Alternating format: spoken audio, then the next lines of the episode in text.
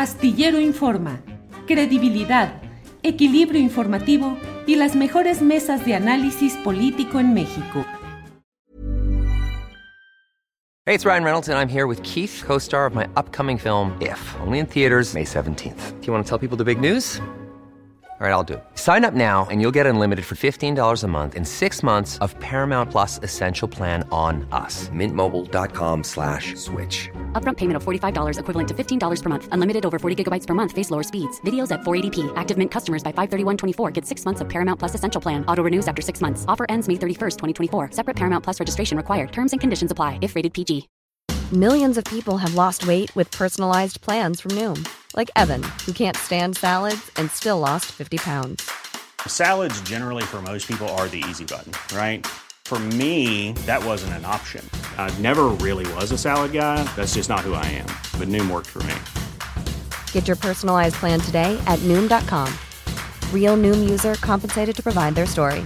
In four weeks, the typical Noom user can expect to lose one to two pounds per week. Individual results may vary.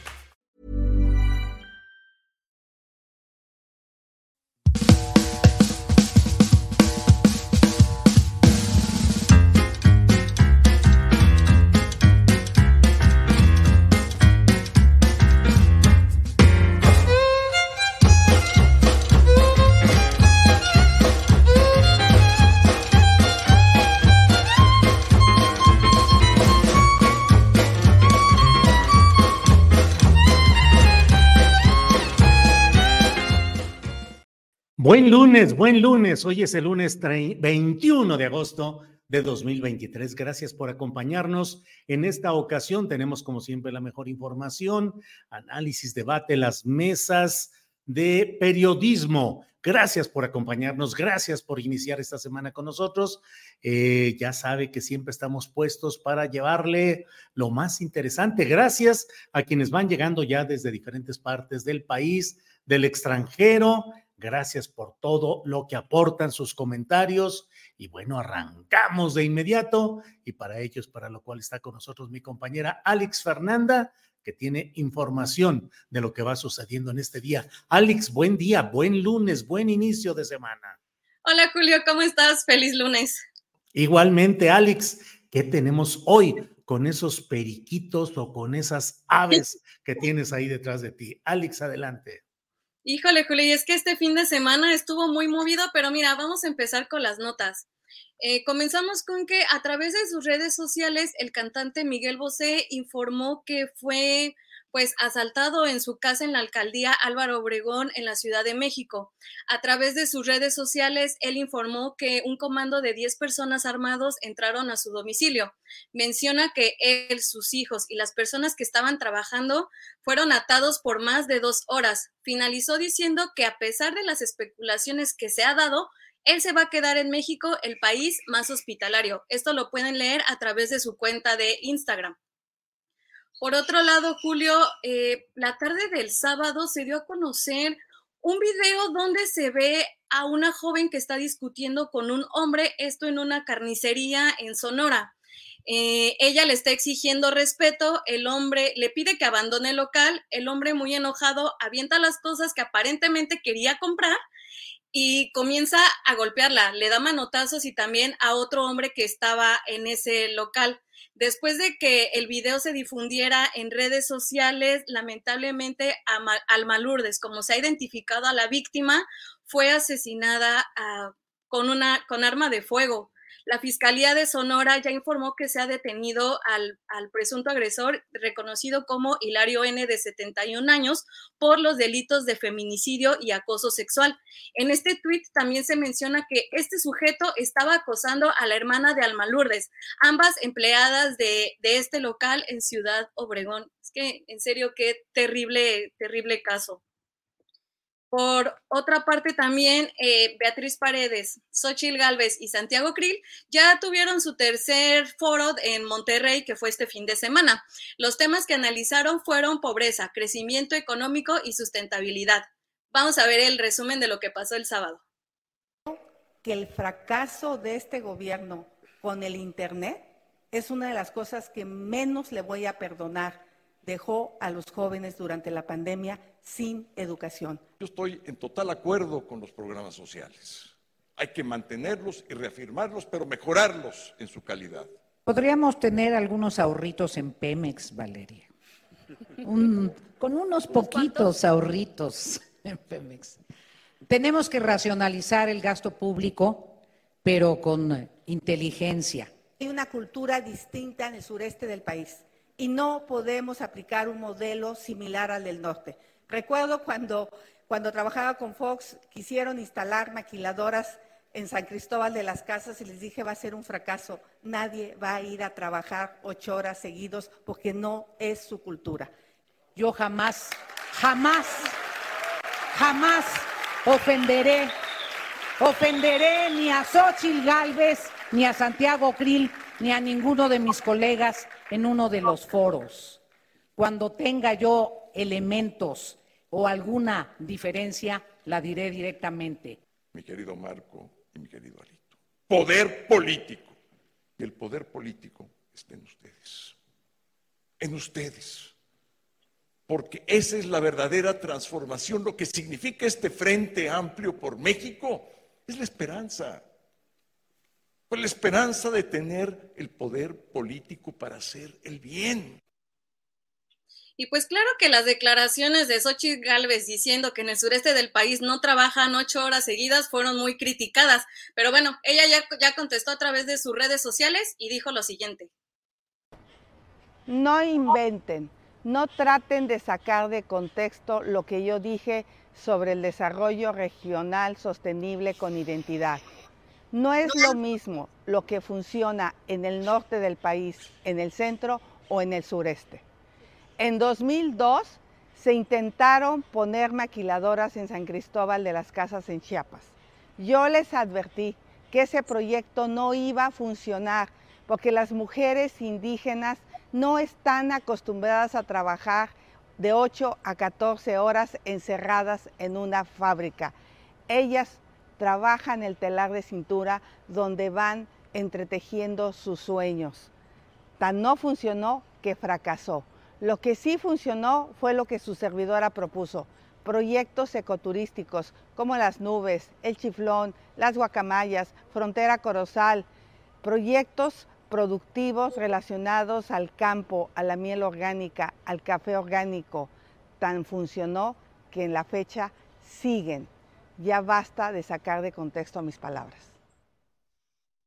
Y pues hoy durante la conferencia de prensa matutina, el presidente abordó este tema y dijo que en México la gente trabaja mucho. Vamos con el video. Muchísimo, muchísimo se trabaja en los pueblos del, del sureste, en todo México. La gente es muy trabajadora. Fue Chiapas el estado que en los últimos años redujo más, fue en el estado donde se redujo más la pobreza. En todo México se trabaja, pero esta idea de que hay una región que vive de otra no es cierta. Lo que se está buscando ahora es que hay un desarrollo horizontal en otras noticias, el descontento por los nuevos libros gratuitos de texto continúa en diferentes partes del país. El día de ayer se realizó una marcha en Aguascalientes. Al frente de esta marcha se encontraban dirigentes del Frente Nacional por la Familia, miembros de la Iglesia y también funcionarios públicos. Una vez que llegaron a la plaza a la plaza central, se instaló una mesa para recolectar firmas para que se pueda realizar un amparo y que se impida la distribución de los nuevos libros gratuitos de texto para la educación básica.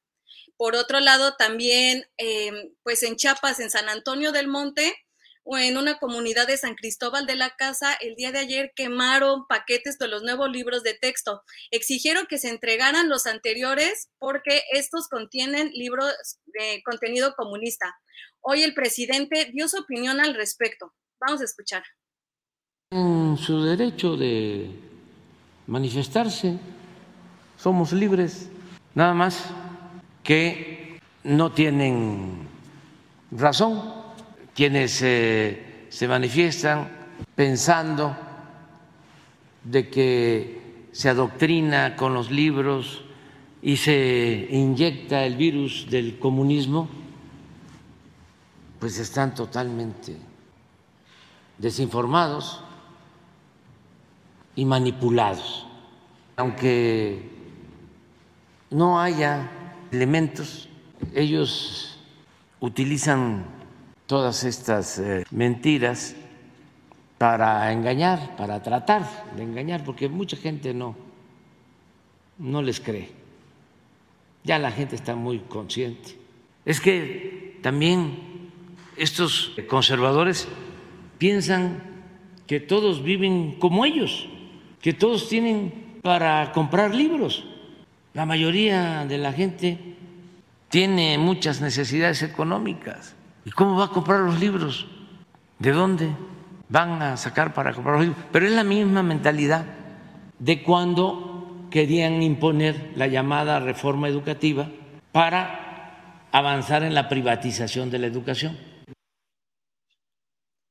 Y mira, Julio, para finalizar, ¿te acuerdas de Josefina Vázquez Mota? Sí, claro, sí, todavía por ahí anda. Sí. Mira, vamos a ver un video que estuvo circulando el fin de semana.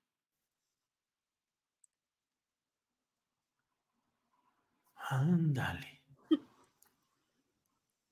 Y otra vez regresó y estuvo bien activa. De hecho, en el, en el video del Frente Amplio, ahí se ve que estuvo al lado de Marco y de Alito Moreno. Ahí andaba también, pero mira, ya la vemos aquí muy feliz y bailando. Eso fue el sábado en Monterrey.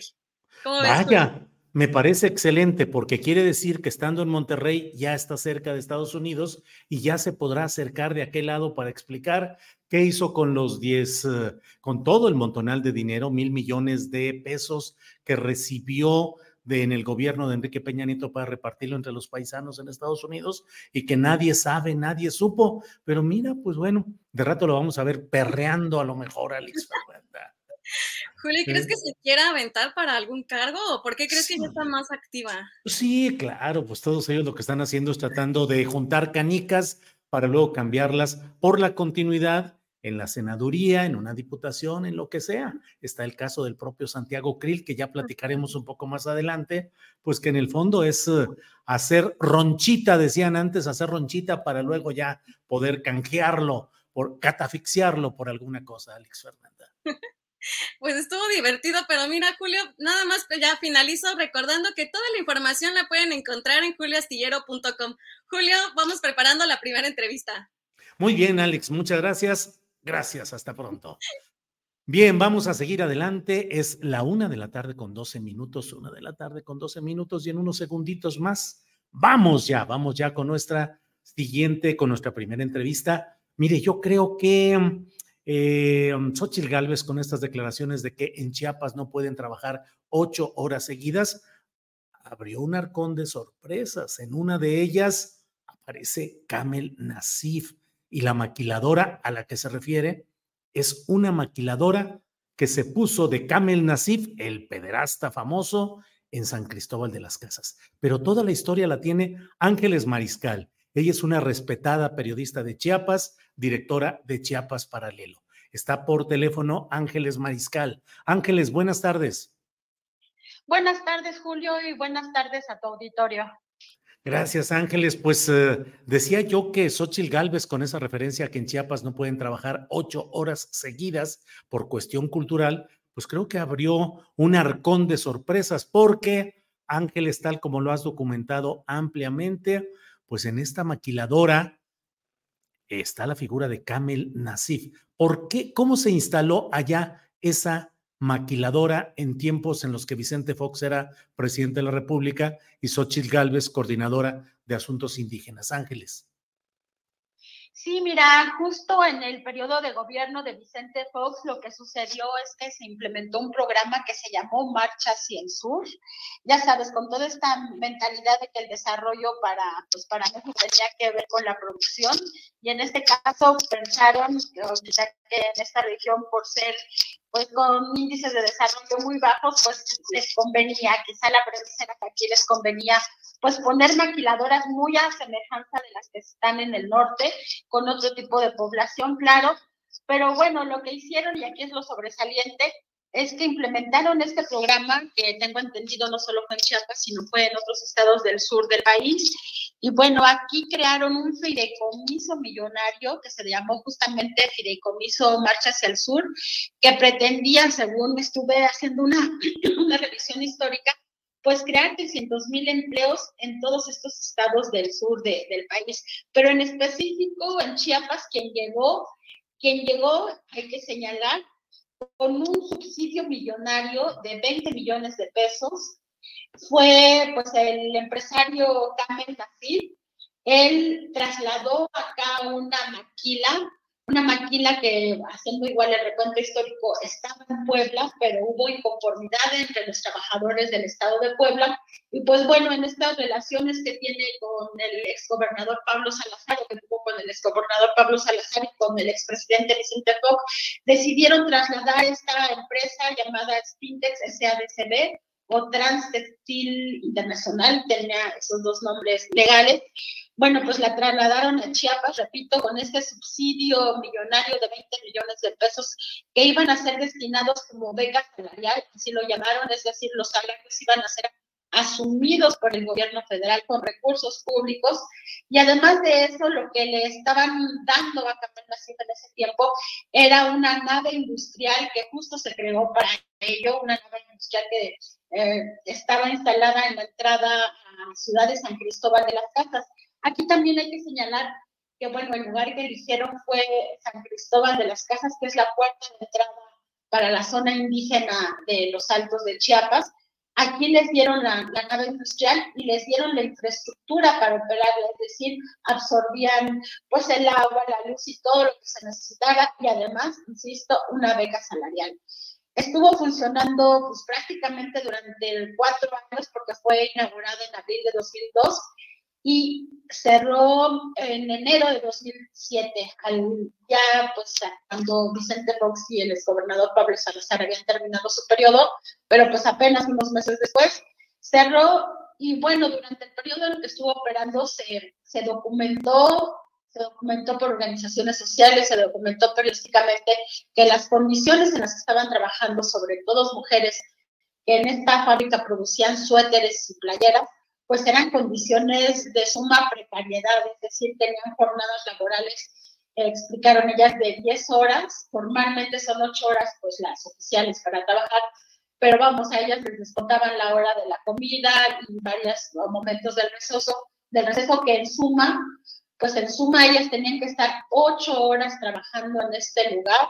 Y bueno, hay que recordar que también estas mujeres que vienen de las zonas que estaban trabajando en ese momento, pues eran mujeres muy precarizadas que venían de las zonas indígenas, muchas captadas para llegar justo a la ciudad de San Cristóbal de las Casas para trabajar en específico para esta fábrica. Y bueno, les ofrecieron eh, salarios entonces de dos mil pesos, pero la realidad, y insisto, que se documentó, la realidad era que les pagaban, pues según varios parámetros, que iban disminuyendo el salario propuesto de dos mil y algunas recibían solo 600 pesos mensuales. Eso era lo que se fue documentando a lo largo de estos años.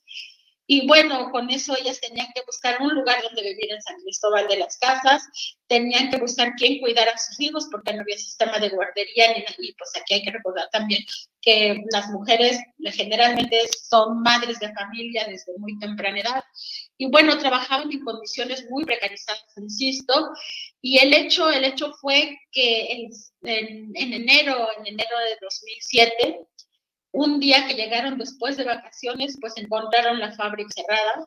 Ahí quien la recibió fue el entonces gerente y él les dijo que a él también le acababan de avisar apenas un par de días antes que la fábrica estaba cerrada. Argumentó que la fábrica estaba en quiebra que tenían como un, costo de, de, operación de 700 mil pesos y que no lo tenían y bueno, lo que procedieron es que mientras las mujeres llegaban pues para trabajar sin previo aviso y estaban ahí esperando que abriera, pues les dijeron que iban a recibir una liquidación.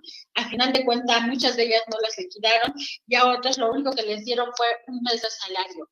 Entonces, esta fue como que la historia fallida de este programa Marcha hacia el Sur, pues que intentaba eh, emular o, o, o replicar el sistema de maquilas en esta región, pues que tiene características muy particulares. Para empezar, insisto, que la situación de las señoras es distinta, venían captadas para trabajar acá, tenían que rentar un lugar y el salario que les prometieron no era el que estaban recibiendo.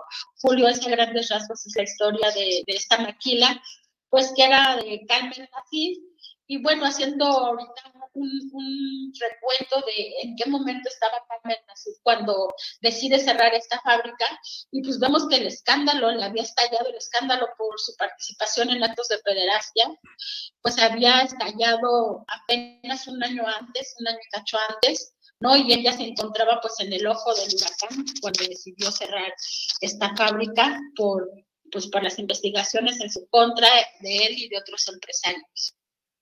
Ángeles, y eh, el propio Nasif planeaba poner un centro nocturno o un casino en San Cristóbal. Eh, ¿Cuál fue ese paso? Simplemente llegó, se hizo ese negocio, lo abandonó, volvió a ver huella de Kamel Nasif por allá o ya no hubo nada? También él, él había anunciado que iba a poner un casino en la capital.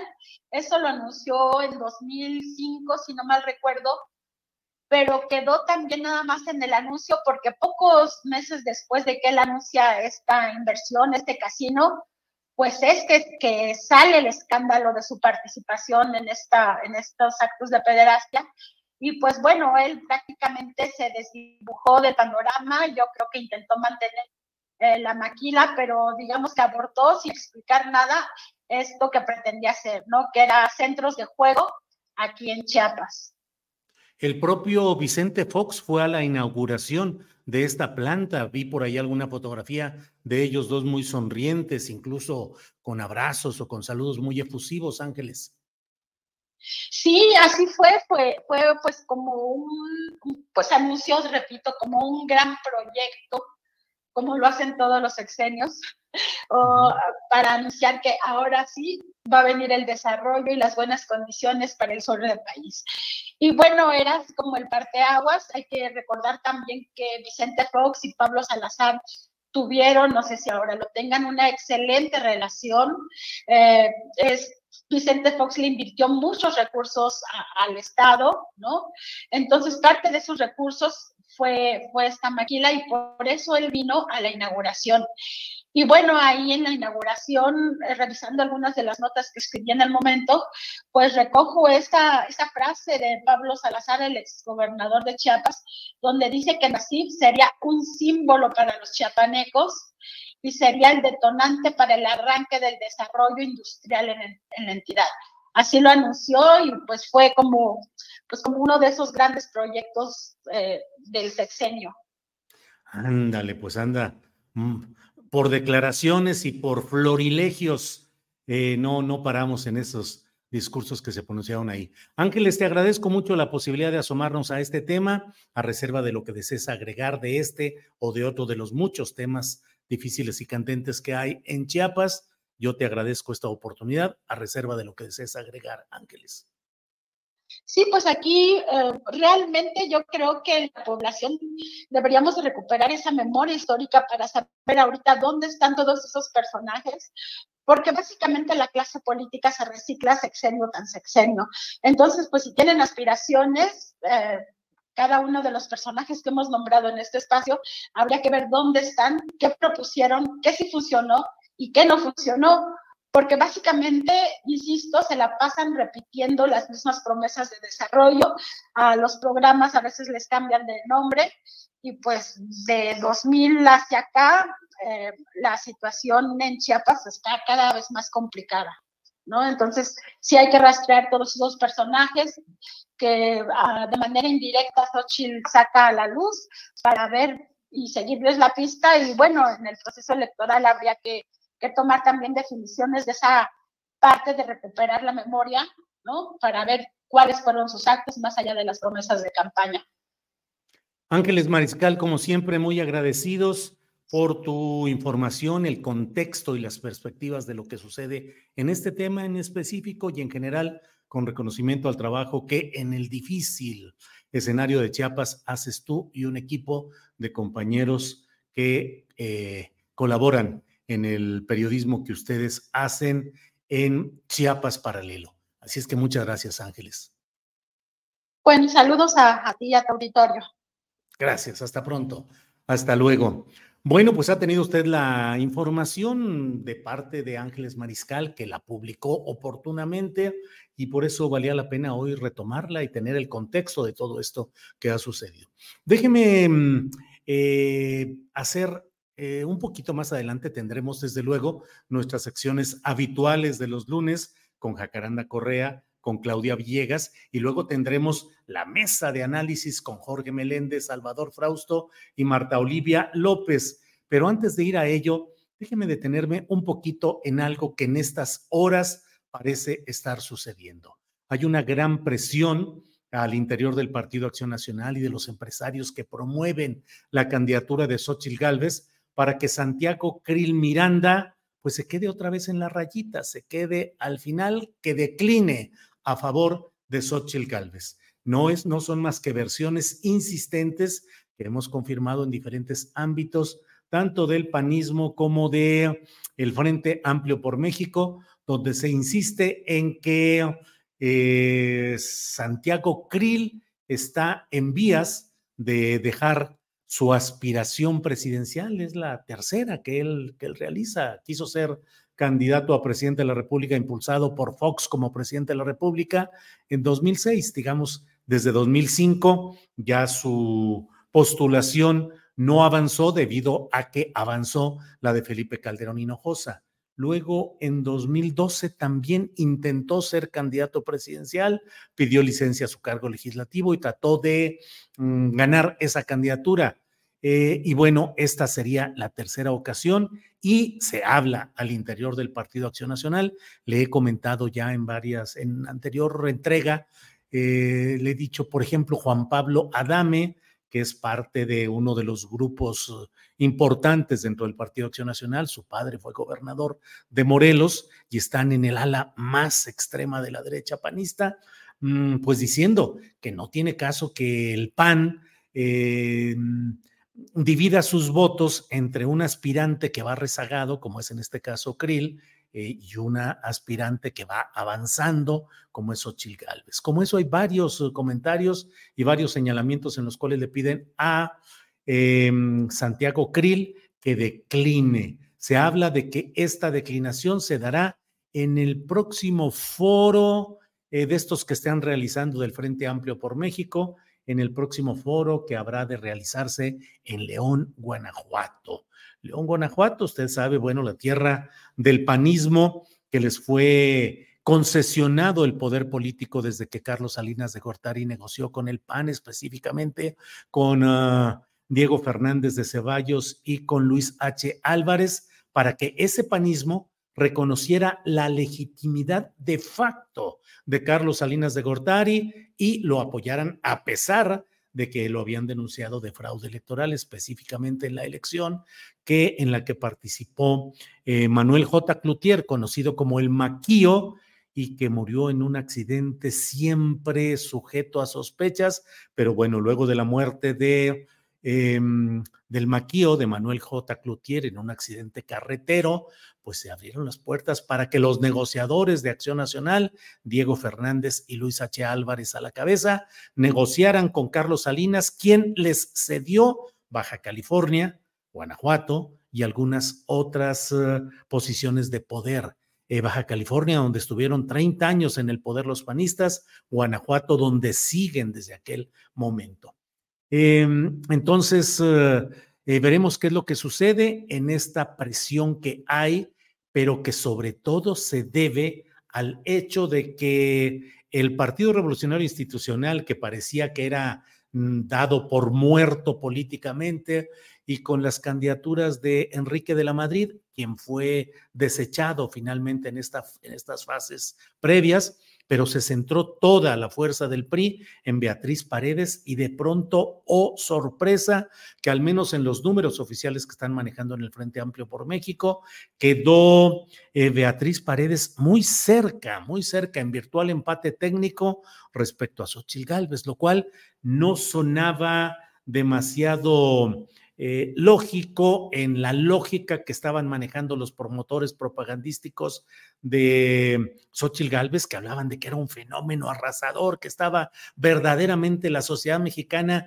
impactada eh, en la urgencia de ya salir a votar por Xochitl Galvez, y resulta que no, que Beatriz Paredes, sin mayor escándalo, sin mucho ruido, sin hacer eh, toda la movilización mediática que ha acompañado a Xochitl Galvez, Beatriz Paredes casi la empata y en los foros que ha habido ha sido de mayor empaque conceptual y discursivo lo que ha dicho Beatriz Paredes, que es una mujer con una larga experiencia. 50 años tiene Beatriz Paredes de andar en la brega política partidista desde los tiempos de Luis Echeverría Álvarez. Ella era ya les decían jilgueros, jilguero priista, que salían a hacer discursos y que empezó a tener posiciones de poder, fue gobernadora de Tlaxcala, eh, ha ocupado todos los cargos legislativos, fue embajadora en Brasil y bueno, pues entonces resulta que Beatriz Paredes y el PRI parece que andan chamaqueando y tratando de crecer y de ganarle eh, al PAN y a Xochitl Galvez entonces los panistas y los empresarios claudioequisistas han dicho no, no, no, no, no, a cerrar filas, todo el panismo con una sola candidatura que sea la de Xochitl y mm, pues Santiago Kriel, que además ya lo ha visto usted en las diversas eh, eh, foros en los que participa, se ha vuelto un hombre dramático, aspirante a un Ariel en dado caso, lo dudo mucho por la porque no es mucha su calidad histriónica, pero sí mucho su esfuerzo, porque declama con un aire en el que parece que todo el dolor de México le traspasa los huesos y sale por una voz acongojada de él, que además expresa rabia por todo lo que está pasando en este México. Híjole, qué teatrero, cuánta pasión teatral de Santiago Krill, pero parece que lo van a bajar del escenario porque la taquilla no está registrando adecuadamente o en los mismos términos lo que Santiago Krill tanto proclama y tanto plantea. Entonces, estemos atentos. Se habla de que ya esto es un hecho que va caminando. Desde luego, como en política, mientras las cosas no son, pues no son, porque solo cuando se formalizan es cuando se llega a ese momento. Pero eh, Lord Ariel, dicen ya por aquí, espérenme que aquí está. Mayanín Jiménez dice, Lord Ariel. Eh, vaya, vaya. Beatriz ya está muy enferma, desafortunadamente, dice Jorge Aguayo. Pues sí, eh, tiene que estar en silla de ruedas, pero sigue estando lúcida. No defiendo ni su carrera política ni la congruencia de sus palabras, pero en términos eh, discursivos es muy eficaz. Norma Villar dice, Krill, premio al patetismo. Eh, ay, ay, ay. Rodrigo Pérez dice, se convirtió en el Krill azul. Híjole, es así, Rodrigo Pérez, es así, duele. Krill azul, la Krill azulió. Ese sería el verbo. Em, el PRIA no tiene llenadero, dice John Deere. Detractores. Carlos A dice, ja, ja, ja, buena actuación. Em, carajo, tengo pendiente ver tu columna en la jornada, dice Gancito Power. Gancito, ¿qué pasó? Terminando el programa, ahorita no nos deje aquí en el programa, pero vamos ahí. El Frustracril, dice Eric. Em, con Paredes está el 68, el 71, la guerra sucia, Ayotzinapa, esa es su protección. Ir en contra de los mexicanos, dice Licha Loca. Licha Loca 76. Bueno, em, bueno, de buena actuación, ya lo dijimos por aquí. Pobre Maquío, murió por nada, dice Abelardo Chávez. Mm, teatreto y grosero, dice Rosalía Álvarez. Bueno, Eric, pobrecito de Gómez Morín, se está revolcando en el más allá. Bueno, pues he querido dejarles esa reflexión acerca de lo que está circulando y moviéndose en estos momentos en todo esto, pero mmm, María Antonia Pérez dice, Julio, no hay contendiente en la oposición, la señora X se dio con una piedra en el hocico. Bueno, así lo dice ella y así lo leo. Eh, buenas tardes, Julio Astillero. Santiago Krill solo habla de AMLO, dramático y grosero, dice Gregorio Martínez.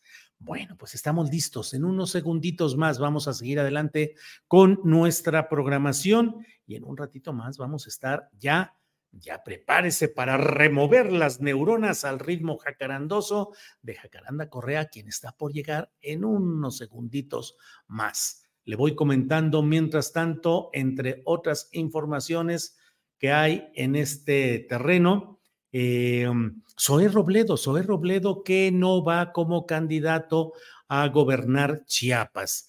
Dice el presidente de la República que el jueves le habló de urgencia a Zoé para decirle que quería hablar y que le quería decir que él se quiere quedar hasta el final como director del Seguro Social.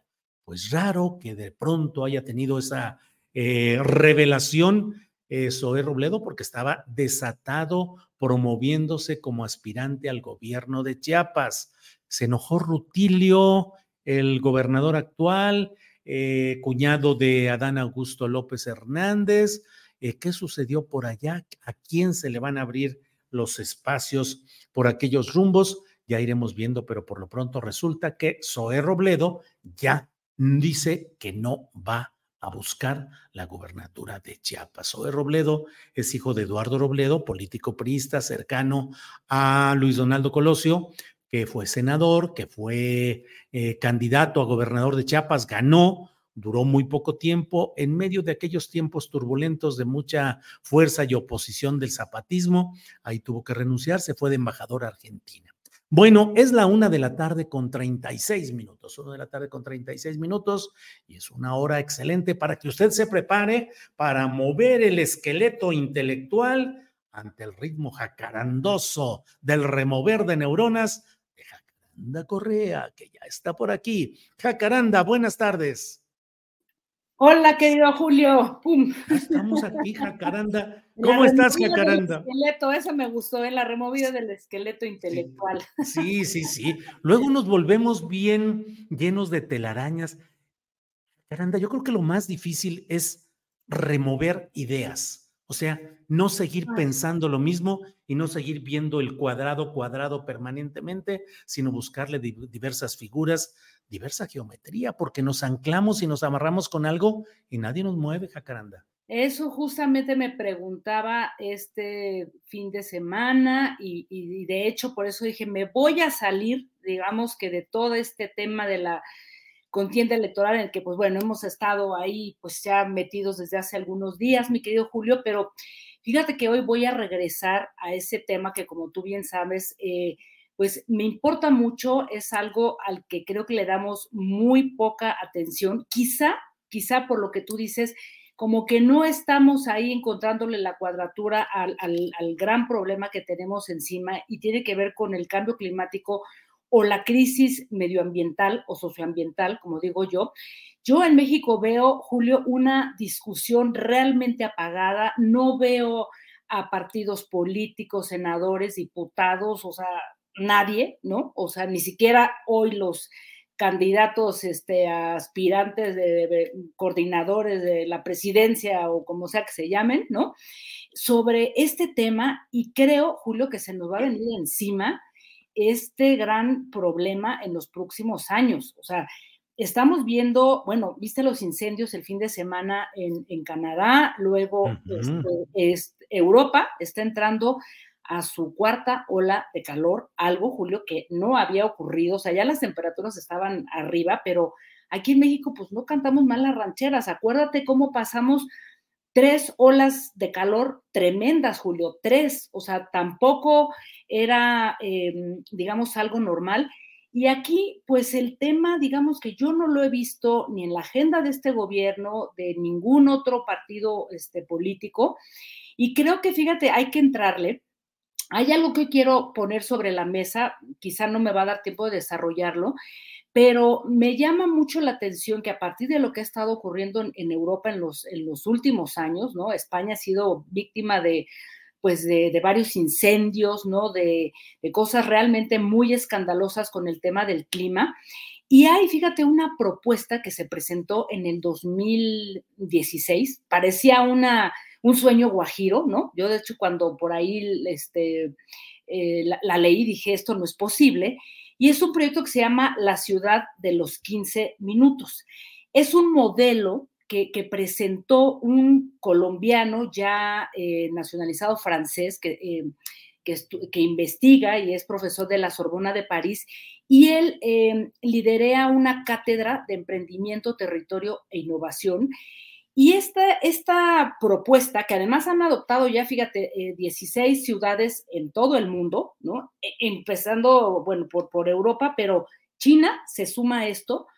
Y aquí en América Latina estamos, como te digo, este, totalmente pues, viendo para otro lado. Y fíjate, la propuesta podría parecer un tanto irreal y de pronto decimos aquí en México, ¿no? O en América Latina, donde las urbes son tan caóticas, pero no está tan alejado de la realidad porque se trata de reorganizar las urbes para intentar que cada persona tengamos lo que necesitamos en nuestro día a día eh, desde servicios públicos, escuelas, parques, en fin, todo lo que se necesita para no generar movilizaciones tan, tan grandes, ¿no? Eh, que sigan eh, fomentando la emisión de, de, de, de gases en la atmósfera y que siga creciendo la, la polución. Entonces, eh, la, la, propuesta que, que, está proponiendo, bueno, que se propuso y que de hecho eh, París fue la, digamos que la ciudad piloto, ¿no? Con la alcaldesa parisina, Anne Hidalgo, que es del Partido Socialista francés, lo incorporó en su programa de campaña y luego lo implementó. Entre varias cosas, lo que está promoviendo es, primero, autos para afuera, ¿no?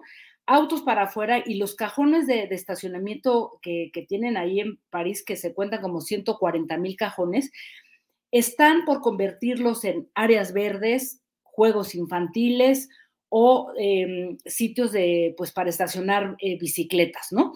Y además también conciben a las escuelas, fíjate, o sea, se, se está generando, se desarrolló un programa de escuelas capitales, ¿no? Y que convierten, digamos que a la escuela en centro del barrio, ¿no? Que es algo interesante y de cómo los patios escolares se pueden ir transformando en parques, ¿no? A fin de que se puedan usar después para otras actividades después de las, de las jornadas eh, escolares y los fines de semana. Y, y, pensaba yo ahora que se está promoviendo todo este nuevo programa de estudio en donde la colectividad está al centro, pues estaría increíble pensar en una pues también en una estrategia urbana, mi querido Julio. Y solo para, para poner esto sobre la mesa, decía yo, porque hasta China se está sumando a esto. No sé si tú has tenido oportunidad de visitar Shanghái. Yo tuve eh, la posibilidad de ir por un asunto de trabajo 2005 más o menos. Y creo que ahora sí que la madre de todos los caos la encuentras ahí en Shanghái. Pues ellos ya se están sumando a esta, digamos que a, es, a esta posibilidad en cada país obviamente va a tomar una, digamos que una vertiente distinta, pero, insisto, aquí en México estamos mirando para otro lado y yo nada más pongo el tema aquí sobre la mesa, que después eh, lo voy a abordar porque creo que es muy importante.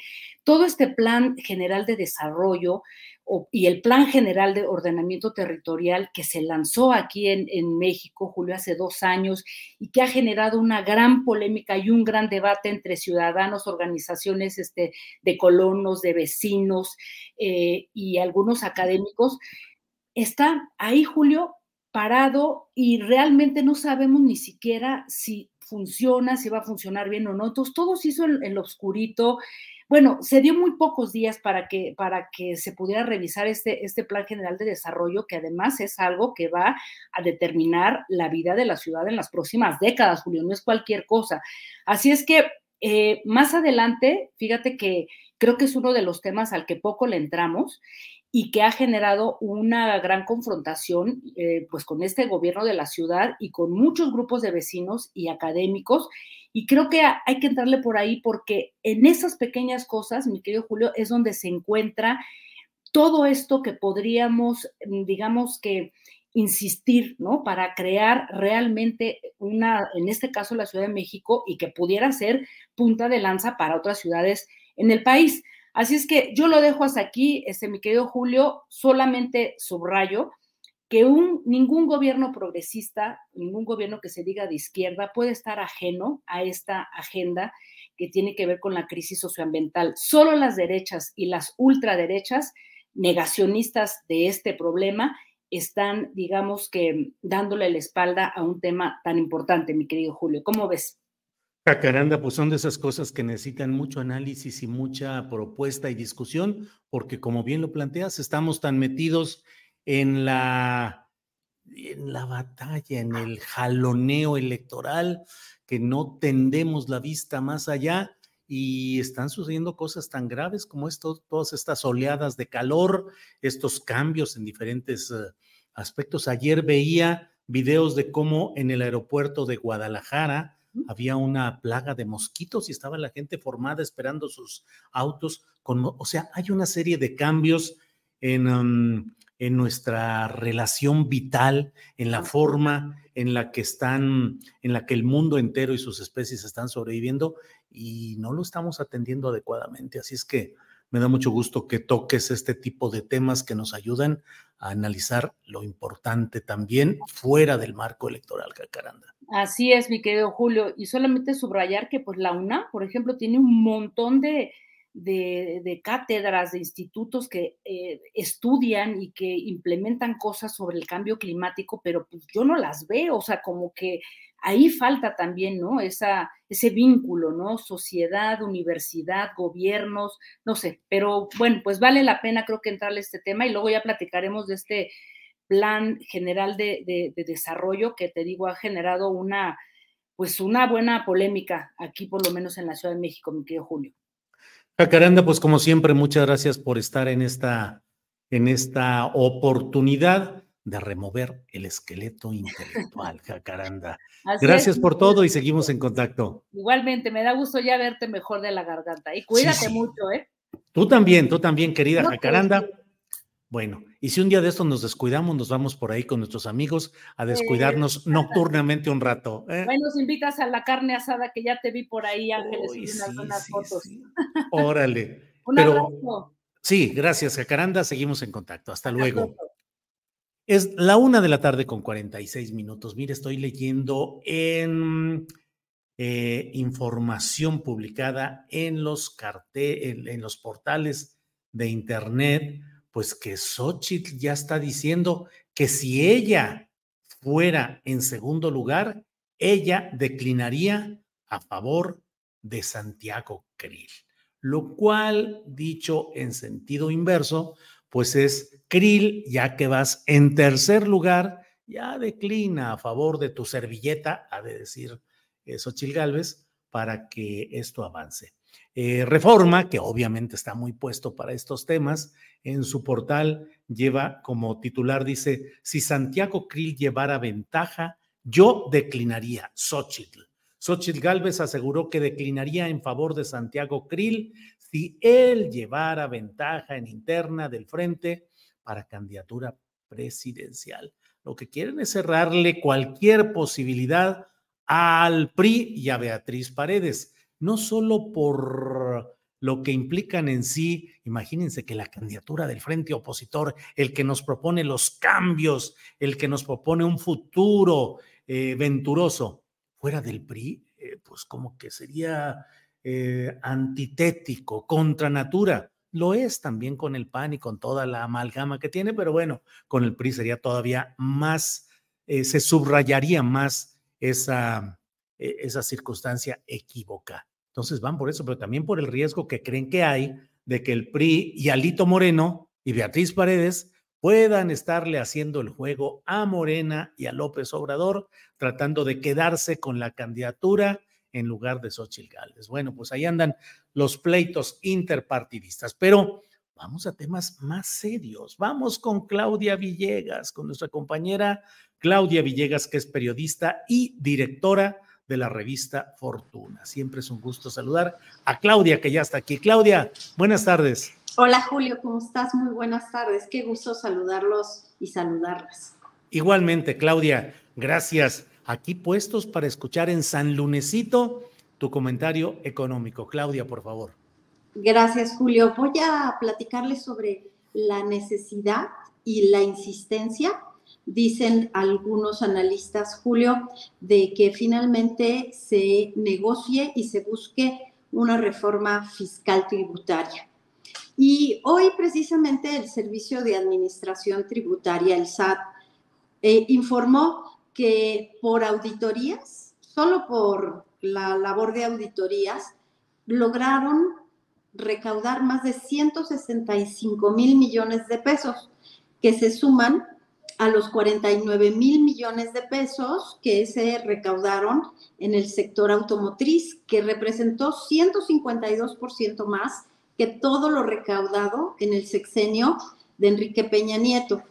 Y quise compartir con ustedes en esta tarde qué ha pasado con los ingresos tributarios durante el gobierno del presidente López Obrador, para que nos pongamos a pensar un poco si este argumento de la reforma fiscal tributaria, justo cuando se está recaudando de manera histórica, cuánto podría representar para el Producto Interno Bruto, para los ingresos presupuestarios en 2024.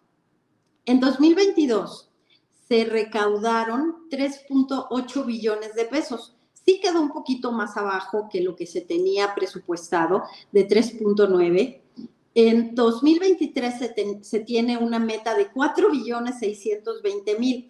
Es decir, sí se aumentó la meta respecto a 2022 y en 2021 se logró 3.5 billones de pesos. En 2020 fueron 3 billones y bueno, la reflexión aquí es, ¿qué reforma fiscal te hubiera permitido dar ese salto en incrementos en los impuestos? La otra pregunta válida es si este fondo de empresas y de contribuyentes fiscalizable se va a terminar. Y quise traer, en Julio, este tema con una columna que yo publiqué hace algunos meses que titulé El gran agujero negro de la fiscalización de impuestos.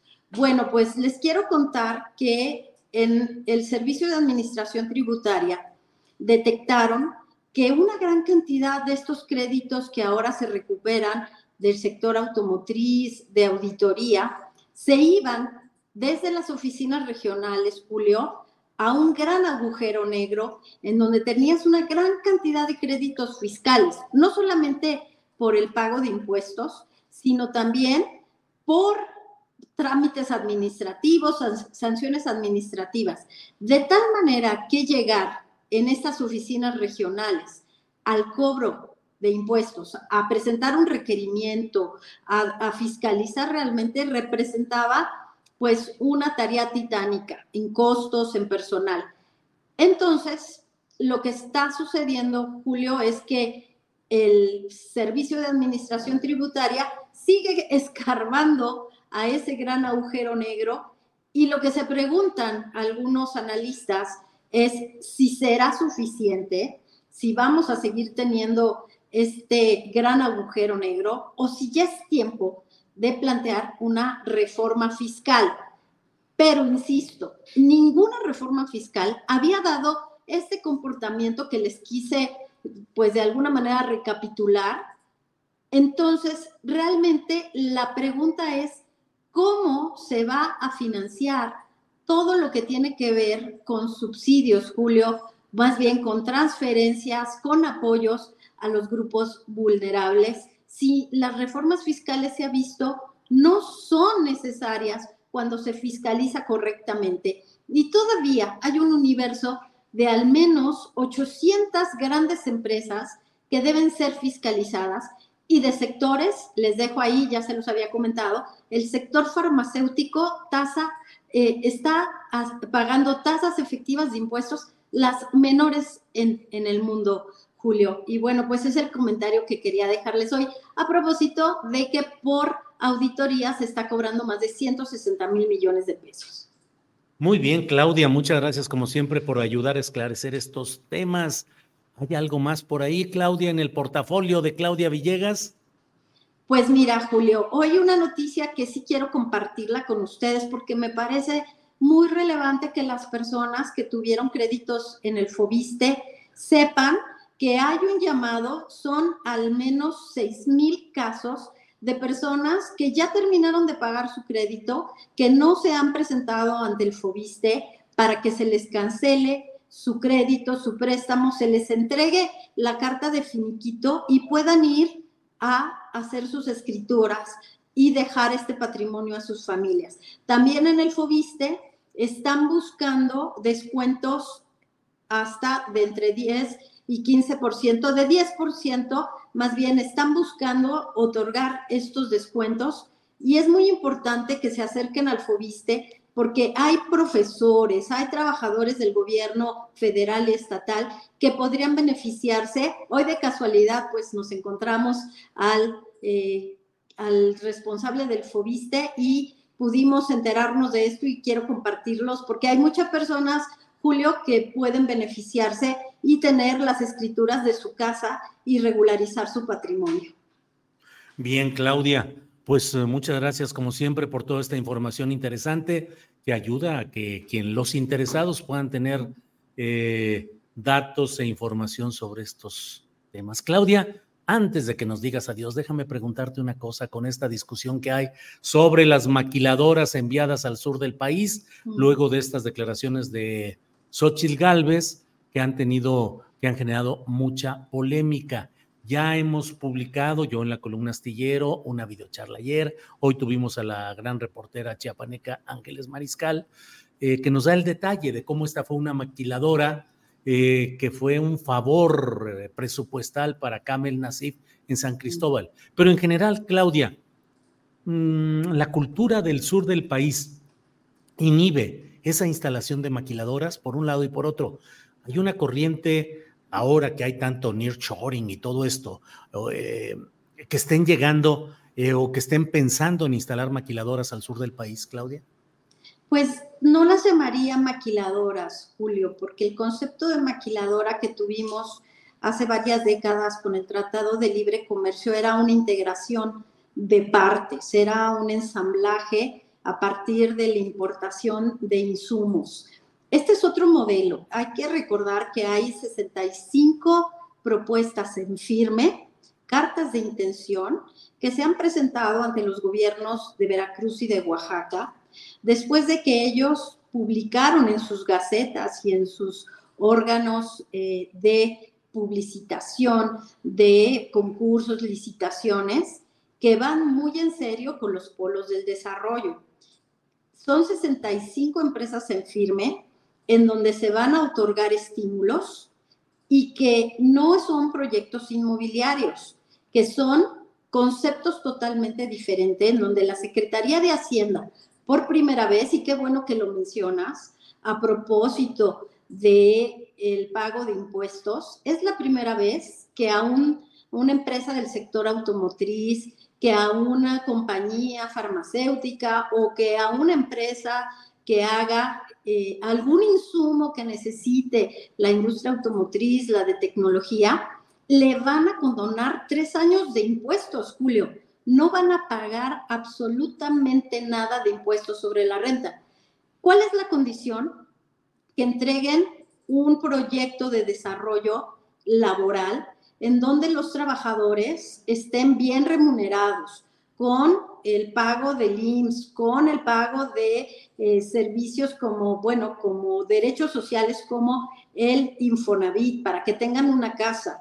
Entonces, en este complejo de Oaxaca y Veracruz ligado al proyecto interoceánico, en noviembre próximo se van a dar a conocer inversiones que podrían ser en cada polo del desarrollo hasta de mil millones de dólares.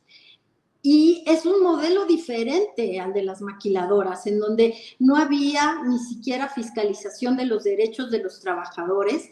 Hay que recordar que en el marco del TEMEC, el asunto de los derechos laborales es muy importante. Se va a vigilar la NOM para ambientes laborales, la validación de los contratos colectivos de trabajo. A cambio, ¿qué está haciendo el gobierno, Julio? Está poniendo gas natural está poniendo energía renovable. Cuando se destraba todo el asunto de Iberdrola, entran estos proyectos de energía renovable que se van a poder desarrollar. Hay una planta de licuefacción en la zona y claro, lo que yo sí te diría, Julio, es que hay que hacer mucho trabajo de licencia social para comunicarle a las comunidades que ni se les va a violentar, que ni se les va a violar sus derechos, porque sí, yo, yo he leído muchos de los trabajos de periodistas en la región que han recopilado y que han recuperado la preocupación de los pueblos originarios, de las comunidades, de que no saben si estos proyectos se van a asimilar adecuadamente a la comunidad. Eso también está contemplado. Entonces, me parece que esto que dice Sochi, que los pueblos originarios no están de acuerdo porque son maquiladoras, es que estamos hablando de otro mundo totalmente diferente. Estamos hablando incluso de que se está tratando, Julio, de llevar a personas que están vinculadas con las nuevas tecnologías para que vivan en Oaxaca y en Veracruz. Es todo un proyecto muy complejo que si logramos que se consoliden, no los 10, sino que por cuestiones de tiempo se consoliden los primeros, estamos generando ya un cambio cuántico en la manera de ver la inversión en nuestro país, que ya suma más de 16 mil millones de dólares en un momento donde muchos países no están recibiendo inversión. Entonces, creo que es otro modelo. No son maquiladoras, son plantas que están vinculadas con alta, alta tecnología, porque al mismo tiempo, Julio, van a tener que llegar inversiones al amparo de la ley de chips y al amparo de la ley de medio ambiente promovida por Joe, Joe Biden. Y pues aprovecho para decir que hay mucha presión geopolítica y que ya vimos la portada de The Economist, Julio, que dice que duda que lo logre Joe Biden y paradójicamente hoy China enfrenta grandes problemas y se pone en tela de juicio si podrá mantener sus planes de seguir compitiendo con Estados Unidos, Julio. Claudia, pues eh, como siempre, nutricia tu intervención, nos ayuda a nutrir el intelecto, la información, todo. Claudia, pues nos vemos más tardecita a las 8 de la noche en este lunes en el que tienes tu programa de economía social, Claudia. Gracias. Sí, Julio, muchas gracias. Vamos a tener educación financiera y vamos a hablar de por qué nos da miedo invertir. Así es que no se lo pierdan, Julio. Dale. Después de aquella gran entrevista que tuviste con un directivo en asunto de CETES, que fue muy ilustrativa de qué hacer. Ahora con ese tema que planteas va a estar interesante. Ahí vamos a estar escuchándote, Claudia. Gracias. Muchas gracias, Julio. Un abrazo a todos y a todas. Hasta la noche. hasta la noche. 8 de la noche, hoy mismo, 8 de la noche, aquí en Canal Astillero. Eh, está Claudia Villegas con su equipo informativo de la revista Fortuna. Hiring for your small business? If you're not looking for professionals on LinkedIn, you're looking in the wrong place. That's like looking for your car keys in a fish tank. LinkedIn helps you hire professionals you can't find anywhere else, even those who aren't actively searching for a new job but might be open to the perfect role. In a given month, over 70% of LinkedIn users don't even visit other leading job sites. So start looking in the right place. With LinkedIn, you can hire professionals like a professional. Post your free job on linkedin.com slash people today.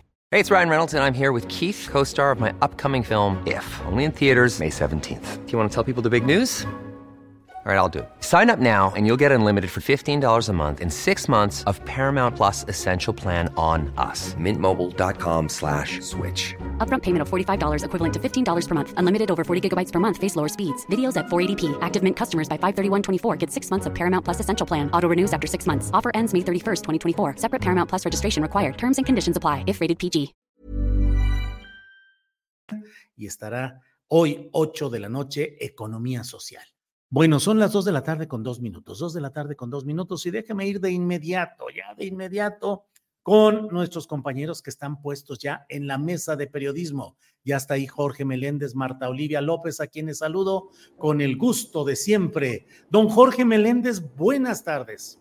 Buenas tardes, don Julio, y un abrazo a mi amiga Marta Olivia López. Así en espera de nuestro otro cuate aparezca. Que ya debe estar por llegar Salvador Frausto. Marta Olivia López, buenas tardes. ¿Qué tal, Julio? Qué gusto verte nuevamente, que ya estés mejor de esa garganta. Este, Ah. Qué bueno, gracias. Eh, Jorge Meléndez, un abrazote como siempre, amigo. Bien, vamos a empezar. Eh, Marta Olivia, ¿crees que va a declinar Santiago Krill en favor de Xochil Gálvez, como se está rumorando con insistencia y se está filtrando, entre comillas, a diversos medios informativos? ¿Crees que mm, deba, que va a suceder eso o que se mantendrá eh, Lord Ariel, como ya lo bautizaron aquí, por sus actuaciones teatrales tan impactantes? ¿Qué opinas, Marta Olivia? Este, pero yo creo que sería el Lord Ariel a la pésima actuación, ¿no? A la Porque no pésima, le- sí. No le aprendió mucho a, este, a una persona que estuvo cercana a él. A, a mí me, se me antoja difícil pensar que él vaya a declinar. Lo que sí le está apostando a es a que en algún momento eh, Xochitl Galvez cometa un error de ella, que salga algún escándalo de corrupción y él pueda frotarse las manos, que salga salpicada y en ese escenario, pues el hombre constitución buscaría presentarse como la opción más viable para el PRIAN en este 2024. Se me hace difícil, difícil porque mm, es en estos momentos el, digamos, el hombre constitución iba como creía que, que iba en caballo de hacienda. Sin embargo, pues gracias al presidente López Obrador y haber subido los bonos de Xochitl Galvez, pues ahí está Xochitl. Ahí está Xochitl y parece que el discurso que trae es bastante fuerte en este sentido, eh, eh, sobre todo viendo sus últimas declaraciones, sus últimas polémicas bien desafortunadas, pero no sé si podamos seguir con ese tema de eso de las ocho horas seguidas, Julio. Sí, si quieres, ahorita regresamos con ese tema y vamos con eh, Jorge Meléndez. Jorge, ¿cómo ves este tema de... eh, ya está por aquí Salvador Frausto, a quien saludamos con el gusto de siempre. Salvador, Ahora sí con barba pintada. Ahora sí con barba pintada. Sí. Lige- Sí, sí, sí. Salvador, buenas tardes. Muy buenas tardes, Julio. Hola, este, Jorge. Hola, Marta Olivia. Pues aquí, miren, ya estoy bien pintadito, Ya, listo sí, para arrancar la semana. Eso, muy bien. Ahorita regresamos. con- Una perdón. pregunta, Salvador. Ahora, en, para el 15 de septiembre, ¿es de tres colores? Tricolor, buena idea, va a ser tricolor. Sí. Sí te la vas a poner, Salvador, de veras. Ba- Barba grito. Barba grito, órale. Jorge Meléndez, Salvador, ahorita regresamos contigo. Vamos con Jorge Meléndez. ¿Qué opinas de la posibilidad de que decline eh, Santiago Krill en favor de Xochitl Gálvez? Jorge. Bueno, yo creo que a pesar de todos los errores de Xochitl Galvez, ya se dijo lo de las ocho horas, lo escribiste tú. Yo solamente quiero reforzar que este señor Kamel Nasif, cuando estaba en Puebla, eh, y era Mario Marín el gobernador, hacía trabajar más de 12, 14 horas a los pobres presos porque ahí se hacían los pantalones de Kamel Nasif. Luego se fue allá a Chiapas y ya lo señalaste tú como las mujeres trabajaban más de 8 o 10 horas, lo cual muestra que Xochitl Galvez no sabe lo que dice. Y Claudio Villegas aportó en su colaboración que eso de que es una gran técnica y que los edificios inteligentes y todo otro cuento, pues tampoco sabe Xochitl Galvez de esas cuestiones. Y luego nos manda un mensaje, no a mí, sino a los jóvenes. Vamos a prohibir las micheladas. Bueno, este señor está cometiendo error tras error tras error. Pero yo creo que el señor Krill, que no se quiere bajar, lo pueden bajar, porque no hay que olvidar que Krill es un empleado de muchos, no es un candidato que tenga una fuerza para decir, yo ahora me quedo y me voy hasta el final. Quizás lo bajen, o quizás la serie de disparates que dice Xochitl cada vez que se le ve, y luego después de ver que la Miguel Hidalgo eh, metió mucho dinero para hacer una, un edificio ultra lujoso que no tenía sentido, pues la está también en la tablita no solamente es sino Xochitl Galvez, y yo creo que Beatriz Paredes ha de estar refocilándose. Bien, gracias Jorge. Eh, Salvador Frausto, ¿qué opinas de este tema que además ha sido tratado hoy en la columna de Oscar Cedillo, el director editorial de Milenio, eh, que plantea este tema? ¿Qué tanto crees que avance la posibilidad de que Krill decline en favor de Xochitl? Salvador. Sí, eh, fue uno de los temas, digamos, de los círculos, de los chats este, entre panistas sobre todo, según nos reportan por acá en Milenio y lo contó Oscar Cedillo en su columna de hoy, em, la posibilidad que se baje Santiago Krill y podría ser en unas horas eh, que ya tome esa decisión, según siguen insistiendo algunas fuentes de, del propio Partido Acción Nacional. Em, y, a qué se debe esto? Eh, se debe al fenómeno de Beatriz Paredes, es decir, em, Beatriz Paredes sorprendió a muchísimos, yo eh, tomé cafés para un reportaje que estoy haciendo con gente que está haciendo encuestas hacia finales de la semana pasada y traían varios. Muy cerca a, Beatriz Paredes de Xochitl Galvez, estaban sorprendidos que en las encuestas estuvieran muy, muy cerca. Y es que eh, Xochitl no ha transitado al gusto de los propios panistas, pero sobre todo los priistas están em, em, apoyando fuertemente a Beatriz Paredes. Y recordemos que en el método de selección de la, del Frente eh, Amplio por México, el FAM, em, el 50% va a valer la encuesta y 50% las votaciones en urna. Y se suponía que Xochitl iba a pasar de calle a Beatriz en este eh, método de las encuestas, pero van muy cerradas en las últimas mediciones, están quitando votos eh, eh, Santiago Krill y Xochitl Galvez en esta especie de, lucha interna entre el PRI y el PAN por la candidatura presidencial de la oposición. Y por otro lado, en la votación, en las urnas que van a poner, en las mesas de votación, eh, va a valer también el 50% y ahí aún los focos de alarma de los que apoyan a Xochitl Galvez están más encendidos porque el PRI tiene mayor capacidad de movilización de votantes y si se inscribieron hasta ayer muchos priistas o suponiendo muchos morenistas no afiliados a Morena, porque si alguien está afiliado a Morena, lo descartan automáticamente de esta eh, forma de afiliación a través de una plataforma web.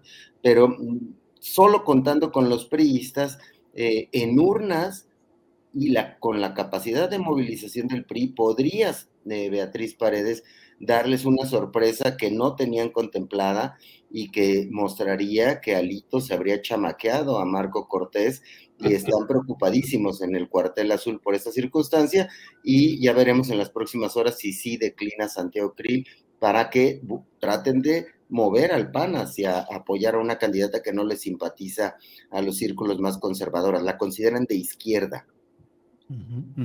Bien, Salvador, gracias. Eh, Marta Olivia, ya tocaste el tema, así es que adelante con lo de las ocho horas seguidas que dice Xochil Gálvez que no trabajan en el sur del país por cuestión cultural. Marta Olivia, ¿tú conoces esa realidad? Sí, adelante. Pero antes de, empezar con ese tema, quisiera este, subrayar lo que dijo Xochitl de las micheladas, ¿no? Ella mm. aclaró que es este, que son las micheladas ilegales pero al final habla de las micheladas, de prohibir las micheladas para bajar la inseguridad. Y esa es la brillante propuesta de la, de la precandidata o pre-pre-precandidata de la oposición en México. O sea, imaginémonos este país como propuesta para bajar la delincuencia, quitar las micheladas ilegales, porque dice que los muchachos estaban ahí. Un día dice una barbaridad y el otro sale tomándose una caguama victoria para también eh, seguirse ganando o creyendo que eso es eh, simpático y gracioso para los electores y para sus compañeros los panistas. Y, a mí me preocupa. Déjame, Marta Olivia, déjame pedirle opinión aquí a los compañeros Meléndez y Salvador Frausto. ¿Qué opinas, Jorge, del ¿De, de veras se solucionan los problemas de seguridad retirando las micheladas? Pues yo dije que es una barbaridad. Si no, eh, imagínate, eh, yo he recorrido el país, no tanto como el observador, pero sí lo he recorrido, y en, tú ves en las esquinas echándose sus chelas. Yo vivo aquí en la delegación Coyoacán y salgo, ya hay unos cuates ya tomándose sus unas eh, cosas de como de mezcal que son verdaderamente espantosas frente a la delegación de policía de Coyoacán. A la vuelta hay un bar en donde están ahí chupando policías y gente eh, eh, en el bar. Es decir, esta señora, pues de dónde ella dice que ha recorrido el país y que lo conoce y que porque es indígena. Y, pues no, no, no entiende nada de nada. Imagínate si quitáramos las micheladas y se solucionara la violencia del país, pues ya todo el mundo diría, vénganse a la casa mejor y chupen aquí. Y yo les cobro una lana, que también existen esas, ese tipo de lugares, ¿eh? Claro, en, en la Ciudad de México hay lugares en donde tú llegas a un departamento, te puedes meter, y hay chupe, ya, y luego ya hay hasta otras cosas peores. Jorge, bien. Salvador Frausto, ¿te unes a esa cruzada contra las micheladas o eres de micheladas no balazos? ¿Qué opinas? Yo soy del club de micheladas no balazos y voy a hacer un meeting frente a la casa de, de Xochitl Galvez para pedirle que no nos quiten nuestras micheladas. Eh, más allá de, de, de, estas campañas de ocurrencias que está haciendo, muy al estilo Fox, ¿no? Está ¿Sí? jugueteando sí. con nosotros, igual con la declaración de, de, de este de la ay, de, esto, de, las ocho horas de las ocho horas seguidas este, lo dice lo confunde lo tuerce es el estilo Fox de hacer chistosadas para llamar la atención Marta Olivia Ahora sí, por favor, con lo que estabas hablando, disculpa la interrupción, pero sirvió para pedir las opiniones sobre las micheladas. Ya estamos, estamos una horita, ¿eh? O sea, este, con este tem tema, ¿no? Saliendo. Dice, a mí me preocupa que nos estamos acostumbrando a estas declaraciones llenas de ignorancia, desinformadas, malintencionadas clasistas y en, un, en una última instancia es un reflejo de lo que representa Xochil Gálvez. ¿Por qué lo digo? Basta con revisar las cifras más recientes de la encuesta nacional de ocupación y empleo del INEGI, que arrojan el promedio de horas semanales que trabajó la población ocupada en cada entidad federativa durante el 2022. Los estados donde más se trabajaron por horas eh, por hora por semana durante el año pasado fueron Aguascalientes en el Bajío, Quintana Roo en el sureste, el Estado de México en el centro, Coahuila en el norte y Morelos en el sur. Así que en estas entidades se trabaja más del promedio de horas trabajadas a la semana por población ocupada en el país, que representan 42.4 horas semanales. Y los datos están a la vista. Una vez, las, una vez más, la aspirante del PRIAN muestra su ignorancia y su dolo para con los sectores con mayores índices de pobreza en el país, como es la población sur de México.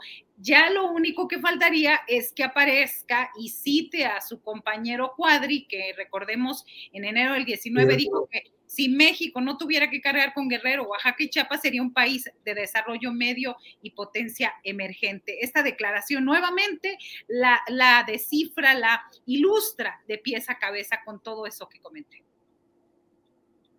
Bien, Marta Olivia, gracias. Eh, Jorge Meléndez, ¿qué opinas de ese tema de las ocho horas seguidas trabajando en maquiladoras o no? Y si culturalmente en el sur del país no hay esa predisposición de horario laboral continuo, Jorge Meléndez. Nuevamente, que esta señora no conoce el país. Si tú vas al sur, desde muy pequeños, desde tres o cuatro años empiezan a trabajar los niños y algunos ni siquiera pueden ir a la escuela porque tienen que ayudarle a la mamá, etcétera, al papá, en una serie de cuestiones. Según el Latín Barómetro, México es de los países que más trabajan en el mundo. Recordemos, los que ya tenemos más años, que antes se trabajaba hasta el sábado, luego se suprimió el sábado, que se trabajaba más de ocho horas, aún en la burocracia. Bueno, en la burocracia tú tienes a personas que trabajan mañana y tarde. Entonces, ¿qué quiere decir esto? Que la señora no tiene idea. Dice bien Marta Olivia lo de Cuadri, pero por ahí se señala que ese señor Cuadri, que es el candidato a la Ciudad de México por este frente amplio, que ya no sé si sea tan amplio o tan corto. Entonces, es un despropósito todo este tipo de cosas. Y puede ser, como dice bien mi compañero Salvador Frausto, foxeadas. Pero esas foxeadas antes tenían cierto éxito. ¿Por qué? Porque ya estaban cansadísimos los mexicanos de los partidos que les dieran línea, por esto, en línea, por otro. Ahora esas foxeadas cuestan mucho, porque ya la gente, lejos de tomarla como una simple picardía de alguien o una sugerencia o un chistorete, lo toma como una ofensa. Y yo creo que es una ofensa al sur mexicano decirles que trabajan menos de ocho horas. Bueno, pues que vaya un día y se flete con un campesino o una madre campesina que el marido se le fue a Estados Unidos para ver, para que se dé cuenta si no trabajan más de ocho horas, ya no digas en una empresa como la de Nasif, sino en el campo. Bien, Jorge, gracias. Em, Salvador Frausto, incluso la propia Xochitl Galvez hoy hizo una, un video donde dice, no inventen, o sea, no me estén sacando de contexto, yo no dije eso, y hace una serie de alegatos que al menos a mí, en mi profunda ignorancia, yo dije, ah, hijo, pues como que está validando lo mismo que ya dijo, nomás lo está fraseando de otra manera, y dice, no inventen, no me interpreten, pero pues la esencia de lo dicho, según mi punto de vista, ahí quedó. ¿Cómo viste el desmentido y cómo viste el original, Salvador Frausto? Eh, tuve la misma impresión que tú, Julio, cuando escuché el desmentido, porque eh, cuando salió la frase, eh, empezó a circular la frase de que los chiapanecos no trabajan ocho horas ya, seguidas, Em, pues revisé la frase completa y, bueno, le pone algún contexto. Dice, bueno, pero sí pueden dedicarse a otras actividades más reposadas durante otro rato. En su, en su aclaración vuelve a repetir lo mismo. No se da cuenta eh, del clasismo eh, que incluye ese tipo de, frases. Si bien me parece que la motiva estas frases efectistas eh, del foxismo o chistosas, como en el caso de las micheladas, pero en este caso es como frases efectistas, que sabe que va a ir a un foro eh, donde están eh, militantes de la oposición, del PAN y del PRI, que hay empresarios, que ese tipo de frases van a caer muy bien. Se les olvida que ese tipo de frases pues esconden un gran clasismo y además pues una gran ignorancia, porque ya lo, se han comentado sobre las horas de trabajo que dedican los mexicanos de distintos eh, estados e incluso de los mexicanos versus otros eh, ciudadanos de otros países. Y me parece que, que Xochitl revela un clasismo tremendo ahí y pues es que se acostumbró a vivir en las lomas, se acostumbró a convivir con, con una serie de personajes del PAN y del PRI y de, de vecinos y empresarios. Y eso pues la fue metiendo en una dinámica en la cual ya no ven lo que hay más allá de esas pequeñas burbujas en las que en las que viven y en las que tienen sus referentes, en las cuales pues afirman con mucha eh, injundia que efectivamente pues eh, los norteños trabajan mucho y los sureños no, no trabajan lo suficiente. Ese tipo de ideas funcionan solamente en esas pequeñas burbujas y muestran un tremendo clasismo. Por otra parte, ese miedo que mm, Xochitl le está causando a la extrema derecha, eh, por mm, ubicarla como la izquierda, eh, nos cuentan, en los, eh, hemos, nos han compartido algunos chats de los panistas y pues les llaman em, eh, que Beatriz, aguas con Beatriz, porque estuvo en el Foro de Puebla, ¿se acuerdan del Foro de Puebla? Una reunión de eh, líderes de izquierda en el 2019, donde hay de varios eh, países de América Latina, y efectivamente Beatriz Paredes participa ahí en ese Foro de Puebla como una militante de izquierda de larga tradición, y eh, ahorita tratan de asustar a los panistas que ven a Xochitl como izquierdista, como no, no, no, vayan con Xochitl porque la otra señora es más de izquierda que Xochitl. Es un debate de un nivel eh, tremendamente básico que no sé en dónde va a parar porque, como hemos dicho aquí en este espacio, eh, Julio, pues no parece la oposición levantar más allá del 30% de las preferencias electorales en el país, y más que no crezcan Xochitl o cualquier otro aspirante de oposición, me parece que lo que no crece es la oposición, es los ciudadanos que apoyen una opción de oposición en la que estén el PAN, el PRI y el PRD, eh, partidos que son los que peor eh, imagen tienen frente a los ciudadanos.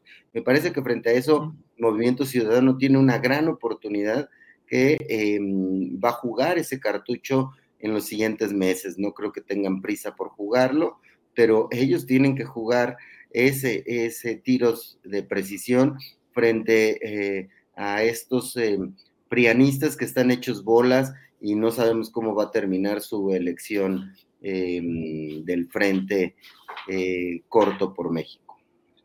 Bien, Salvador, pues entramos al tema de cómo andan las cosas en el grupo o en el flanco de la llamada cuarta transformación. Marta Olivia, porque ahí también las cosas están pero bien calientitas con Marcelo Ebrard, que eh, sigue siendo el factor disruptivo. Es el factor que sigue jalando, que sigue poniendo agenda y el que está la discusión acerca de hasta dónde llegará con sus inconformidades. ¿Cómo vas viendo la pelea interna en Morena y sus aliados, Marta Olivia? Sí, eh, creo que, y me parece muy sano que haya diferencias entre los aspirantes de Morena, el, PT y el Partido Verde. Incluso, incluso yo digo, este, a mí me hubiera gustado que se hubieran llevado a cabo debates entre los aspirantes para conocer sus propuestas en temas importantes como seguridad, economía, educación y derechos humanos. Sin embargo, pues sabemos que como es una pre, pre, pre, pre, pre campaña, pues no, no, no, esto no fue posible. A mí me parece que lo que llama la atención es la postura de precisamente Marcelo Ebrard.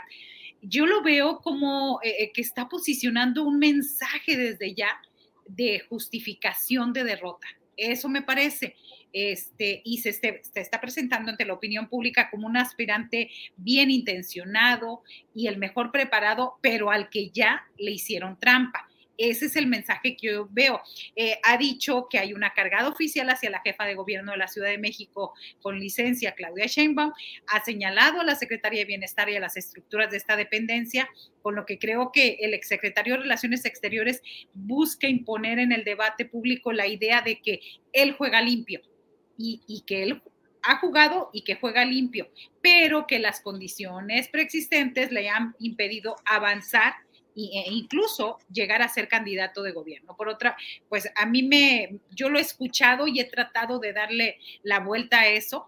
Me parece que ha sido que no alcanza, que puede estar ya más cerca, pero no creo que supere, y de acuerdo a todas las encuestas que se han hecho ahora, no creo que supere a Claudia Sheinbaum. Bien, gracias Marta Olivia. Em, Jorge, ¿qué opinas de cómo va la bataola, el pleito, la batalla adentro de la 4T por la candidatura 2024. ¿Cómo ves, Jorge? Bueno, aunque se enoje, y ya lo entrevistaste, el señor Gerardo Fernández Noroña, yo creo que este pleito es de dos y que ya lo ganó Claudia y no lo ganó ahora, lo ganó desde hace mucho, cuando en 2021 le levantó el brazo López Obrador diciéndole, pues es él. Y Marcelo, que es un hombre pues muy enterado y muy movido y todo eso, empezó a hacer una serie de cuestiones, entre ellas por lo que lo multaron en el Instituto Nacional Electoral por sus propuestas, ¿no? Porque ya ves que no se podían hacer propuestas ahí, si no era un pleito entre camaradas, para no decirlo de otra manera, entre, porque son eh, hombres contra una mujer, entre camaradas, como se decía en los partidos comunistas. Pero yo siento que el señor Brad ya se dio cuenta que no tiene posibilidades, ni en las encuestas, ni en la preferencia del el señor López Obrador. Y eh, Andrés Manuel ha sido muy hábil para irle concediendo cosas, ¿no? Primero, que renunciaran todos los que iban a estar ahí, porque le iba ganando Claudia ampliamente. Segundo, que las famosas encuestas. Tercero, que tenía razón en protestar, porque, bueno, en una competencia, alguien que se siente eh, menospreciado que tiene razón en protestar, y en fin.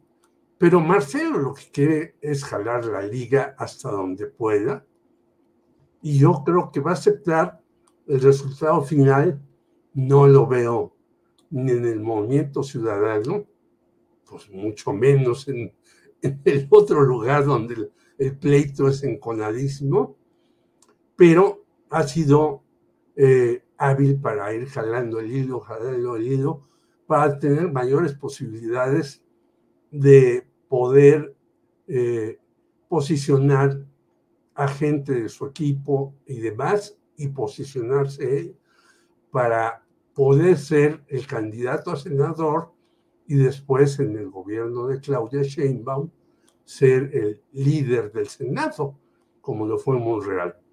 ¿Qué pasará después? Pues quizás le pueda suceder lo mismo que a Monreal, que en un momento dado lo desconozcan y quién sabe qué haga. Pero yo no creo que se vaya de Morena. Bien, Jorge. Salvador Frausto, ¿cómo ves los temas de la 4T y sus candidaturas o su candidatura presidencial? ¿Y cómo ves si Ebrard está estirando hasta romper la liga o nada más es estirar para luego negociar algunas otras cosas? ¿Qué piensas, Salvador?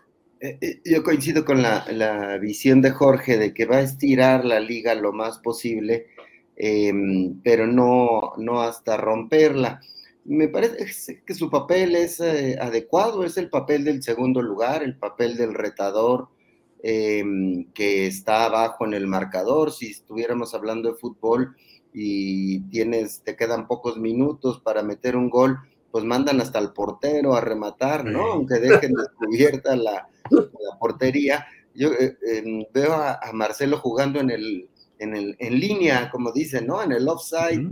Este, listo para meter un gol, a ver si eso cambia los eh, resultados y descuidando la defensa lo pueden multar, lo pueden, le pueden tumbar su candidatura en una de esas los del, los del INE, ¿no? Por andar haciendo, eh, dando sus ideas y que sean interpretadas como propuestas. Em, me parece que es legítimo, es decir, porque Marcelo está en zona de competencia, es decir, está 10 puntos abajo más o menos en promedio en las, eh, eh, de lo que traen las encuestas y pensando en los márgenes de error, pensando en que van a ser encuestas muy amplias eh, en el país, las que se van a levantar por parte de Morena, con candados como cuatro de encuestadoras ahí correteando a la encuestadora de, de, este, de Morena, con toda la comitiva de enviados de cada uno de los de los corcholatas. Es decir, es válido jugar hasta el último minuto y sabemos en política cómo juegan sus tiempos los morenistas. Me parece que es algo parecido a como lo jugó eh, eh, Ricardo Monreal en otro periodo de tiempo, ¿no? ¿Se acuerdan que de, jugó a estirar, a estirar la liga, estirar la liga? Y de pronto, bueno, pues ya lo aceptaron como corcholata y dijo, pues yo hasta aquí soy rebelde, ahora soy disciplinado. Y ahora es el más disciplinado le cede su encuestadora a Marcelo, todos los días habla bien del presidente López Obrador y del movimiento.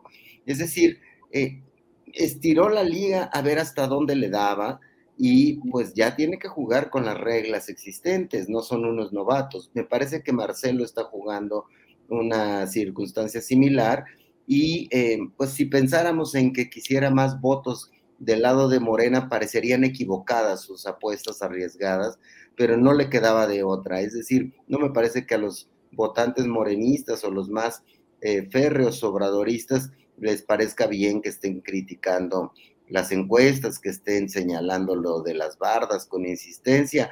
Eh, no me parece que a ese público le guste, le gusta a otro público que probablemente va a ser encuestado y que diga, eh, y su apuesta es que eso le dé un pico eh, importante como para acercarse, porque también no es lo mismo ser el segundo lugar que un segundo lugar cercano al primer lugar como fuerza dentro del movimiento de regeneración nacional. Entonces, a mí me parece que, hay que ver con cierta naturalidad los riesgos que está tomando eh, el ex canciller Marcelo Ebrard en esta contienda, que también se puso emocionante, por supuesto, ¿no? Ya estaba muy aburrida, este, ya que Marcelo arriesgue un poquito, pues eh, le pone un poco de, de canela a la, a la discusión, ¿no? Sí, así es, así es. Y la del frente también que decía yo que era un arroz cocido, este, ahora digo, uy, se cambiaron las circunstancias, movieron la fórmula, ahí los priistas, el malvado Alito hizo alguna mezcla extraña ahí que nos pone discutiendo que Beatriz puede tener posibilidades. Gracias, Salvador. Marta Olivia, otro tema calientito de los libros de texto gratuito, donde ha habido eh, quema de libros en una comunidad de San Cristóbal de las Casas, en Chiapas, protesta pública con marcha en Aguascalientes y Alex Fernanda me envía eh, un textito de una información de que la Red Unida de Apóstoles de Chiapas expresaron su rechazo a los nuevos libros de texto gratuito porque consideran que su contenido es una forma de adoctrinamiento. Dijeron que en breve van a consultar a sus iglesias para definir qué nuevas acciones emprendan en contra de estos libros de texto. ¿Cómo vas viendo toda esa batalla cultural, política y electoral, tal vez, Marta Olivia? Sobre todo lo último, política y electoral, Julio, eh, eh, nos estamos acercando a una peligrosa estrategia de la derecha y de los sectores más conservadores aliados con el PRIAN, en la que buscan a toda costa sacar raja política de un tema central para la sociedad como es la educación pública, sin argumentos, sin evidencias, con noticias falsas y con descalificaciones. Es como estos sectores están buscando influir en los padres de familia y maestros para que se unan a estos hechos, a estas amenazas inexistentes que le representan los libros de texto gratuito. Y hay que decirlo, el riesgo, el riesgo no es menor conforme se están acercando las campañas políticas, estos sectores de la ultraderecha están apelando al enojo y al odio, como siempre lo ha sido tradicionalmente la derecha. Y bueno, eh, este sector que ha sido menospreciado y quieren a toda costa frenar el avance de la cuarta T y del proyecto de Andrés Manuel López Obrador, siguen utilizando este tipo de mentiras y descalificaciones, todo, todo tendiente a ganar votos para el próximo año, en el 2024. Y yo quiero ser reiterativa en esto, no olvidemos lo que pasó en 2016 en Estados Unidos, donde un empresario mentía diariamente, denostaba constantemente a su rival para hacerse votos y al final la estrategia de Trump funcionó y, con esto nos dimos cuenta que no siempre gana la elección presidencial el candidato que recibe más votos. En el caso de Estados Unidos, el que ganó los votos en el colegio electoral y encabezó una de las peores administraciones de la historia estadounidense. Así que a mí me parece que la, esto parece ser la ruta con esto de los libros de texto, la ruta del conservadurismo en México, ganar a toda costa con mentiras, con noticias falsas y dándole mucho peso a la posverdad que se define como la información o afirmación en la que los datos objetivos tienen menos importancia para el público que las opiniones y emociones que ésta suscita. Bien, gracias Marta Olivia. Eh, Jorge Meléndez, están los dos eh, flancos muy activos. Por un lado, estas protestas contra los libros de texto de las que ya hemos hablado, las enumeré antes de, de que Marta Olivia analizara el tema. Y por otra parte, también activistas, eh, diputados de Morena o de la izquierda o el progresismo que están haciendo también activismo para decir que se repartan los libros de texto gratuito. ¿Escalará este tema, Jorge Meléndez, hacia algo más eh, complicado, más um, confrontacional? ¿O puede ser que solo sea material de temporada y pronto baje el nivel? ¿Qué piensas, Jorge? Pues yo creo que sí va a escalar, pero no mucho tiempo. Y quiero decirte que la iglesia mexicana está viviendo nuevamente una derrota de la que no se va a levantar. Porque según las estadísticas, cada día, cada año hay menos católicos, hay más evangélicos. Y además, bueno, la iglesia no escucha ni a su papa, la iglesia mexicana. Cuando le dicen al Papa Francisco, ¿qué opina usted de los homosexuales? Él dice, yo no soy nadie para juzgarlos. Es decir, está diciendo, hay que ser más liberales. Cuando la iglesia mexicana aplaude la casa de los famosos con Wendy y al día siguiente empieza a quemar libros y empieza a decir que no entren a tal lugar, que no entren a tal otro, está casi, casi dándole una entrada a Verástegui a, a una candidatura independiente, pero también está dando, le está sonando a Xochitl Galvez y también está sonando a muchas partes de los jóvenes que ya no son católicos, que pueden incluso en una encuesta decir que sí son católicos. Pero en estas encuestas, Julio y compañeros, les preguntan, ¿es usted católico? Sí. ¿Va a misa? No. ¿Tiene relaciones sexuales con su pareja? Sí. Eh, ¿Le hace caso a sus padres? No. Eh, ¿Sus maestros son muy buenos? Pues no, los pongo en duda, etcétera. Esta nueva juventud está poniendo en duda todo, entre ellos a los partidos políticos y desde luego a la iglesia, porque ya los obispos y los demás personajes que están ahí en la jerarquía no tienen ninguna influencia real en la juventud. Claro, la iglesia quiere congraciarse como siempre lo ha hecho con los factores reales de poder y por eso sacaba lo de Wendy. Yo jamás vi un capítulo de La Casa de los Famosos porque desde que vi Big Brother dije, ya vi todo eso. Y de repente, esa persona transexual gana, ¿y qué dice la iglesia? Se queda absolutamente callada y dice, mejor no me peleo con Nascar Gallán, porque él también tiene cola que le pisen, y entonces es una doble, yo diría hasta triple moral. Es una Xochitl Galvez escenificando un proceso grandísimo. Entonces yo creo que va a venir una bronca con la iglesia, sí, pero que no va a ser de gran calado como antes era en México. Bien, Jorge. Salvador Frausto, con la iglesia hemos topado en tiempos electorales, es decir, la iglesia o los grupos conservadores encontrarán aquí una buena plataforma para eh, posicionarse de mejor manera en el ámbito electoral. No lo hemos hablado, pero también, digo, no lo hemos hablado con esta, aliándolo o ligándolo al asunto de los libros de texto gratuito, pero allá está la precandidatura presidencial hipotética de Eduardo Verástegui como representante de esa corriente conservadora, extrema, clerical. ¿Cómo ves, pues, el tema de los libros de texto gratuito y sus consecuencias políticas y electorales? Salvador. Sí, como sabemos, todo lo ideológico es político. Eh, y en ese sentido, eh, la movida o la jugada de las iglesias en México, de empresarios conservadores, de la Unión Nacional de Padres de Familia, que está en el centro de la coordinación de esta eh, campaña contra los libros de texto, que está pues tripulada, controlada por el Yunque desde los años eh, 70 por lo menos, bueno, desde los 50 eh, ha habido mm, intervención de estos grupos en, la Unión Nacional de Padres de Familia, pero el grupo, digamos, que conocemos que domina el yunque, lo controló eh, desde los años 70. Entonces, em, lo que hemos visto son expresiones de las iglesias, tú comentabas una de una iglesia, me parece que evangélica, que dice, vamos a revisar esto y vamos a protestar contra estos malvados libros que van a arruinar y pervertir a los, a los eh, niños y los van a hacer comunistas y van a comer cristianos y no sé qué más puedan hacer los niños comunistas.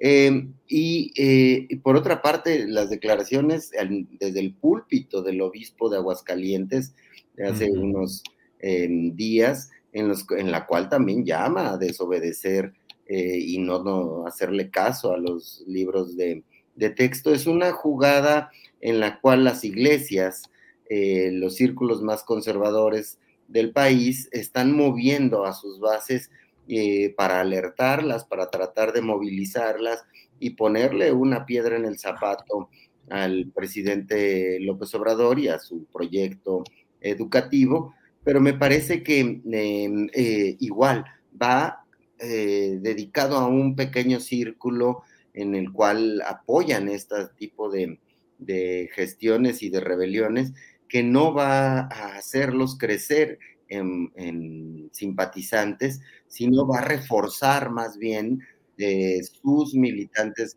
más radicales que ya estaban con los brazos caídos, eh, porque han escuchado durante cinco años que López Obrador es muy popular, que nadie le puede ganar, han visto frente a sus ojos, a Morena ganar 23, em, ya van a ser 24 gubernaturas cuando tome posesión eh, Delfina Gómez, 24 em, de 32, ¿no? Sí. Es decir, eh, la mayoría de los congresos locales, la mayoría del Congreso Nacional, es decir, mm, la fuerza del obradorismo es inédita, a veces olvidamos platicar eh, sobre eso frente a las minorías que quedaron muy rezagadas ya sin los recursos del poder y el acceso al poder que les daba el, PRI o el PAN.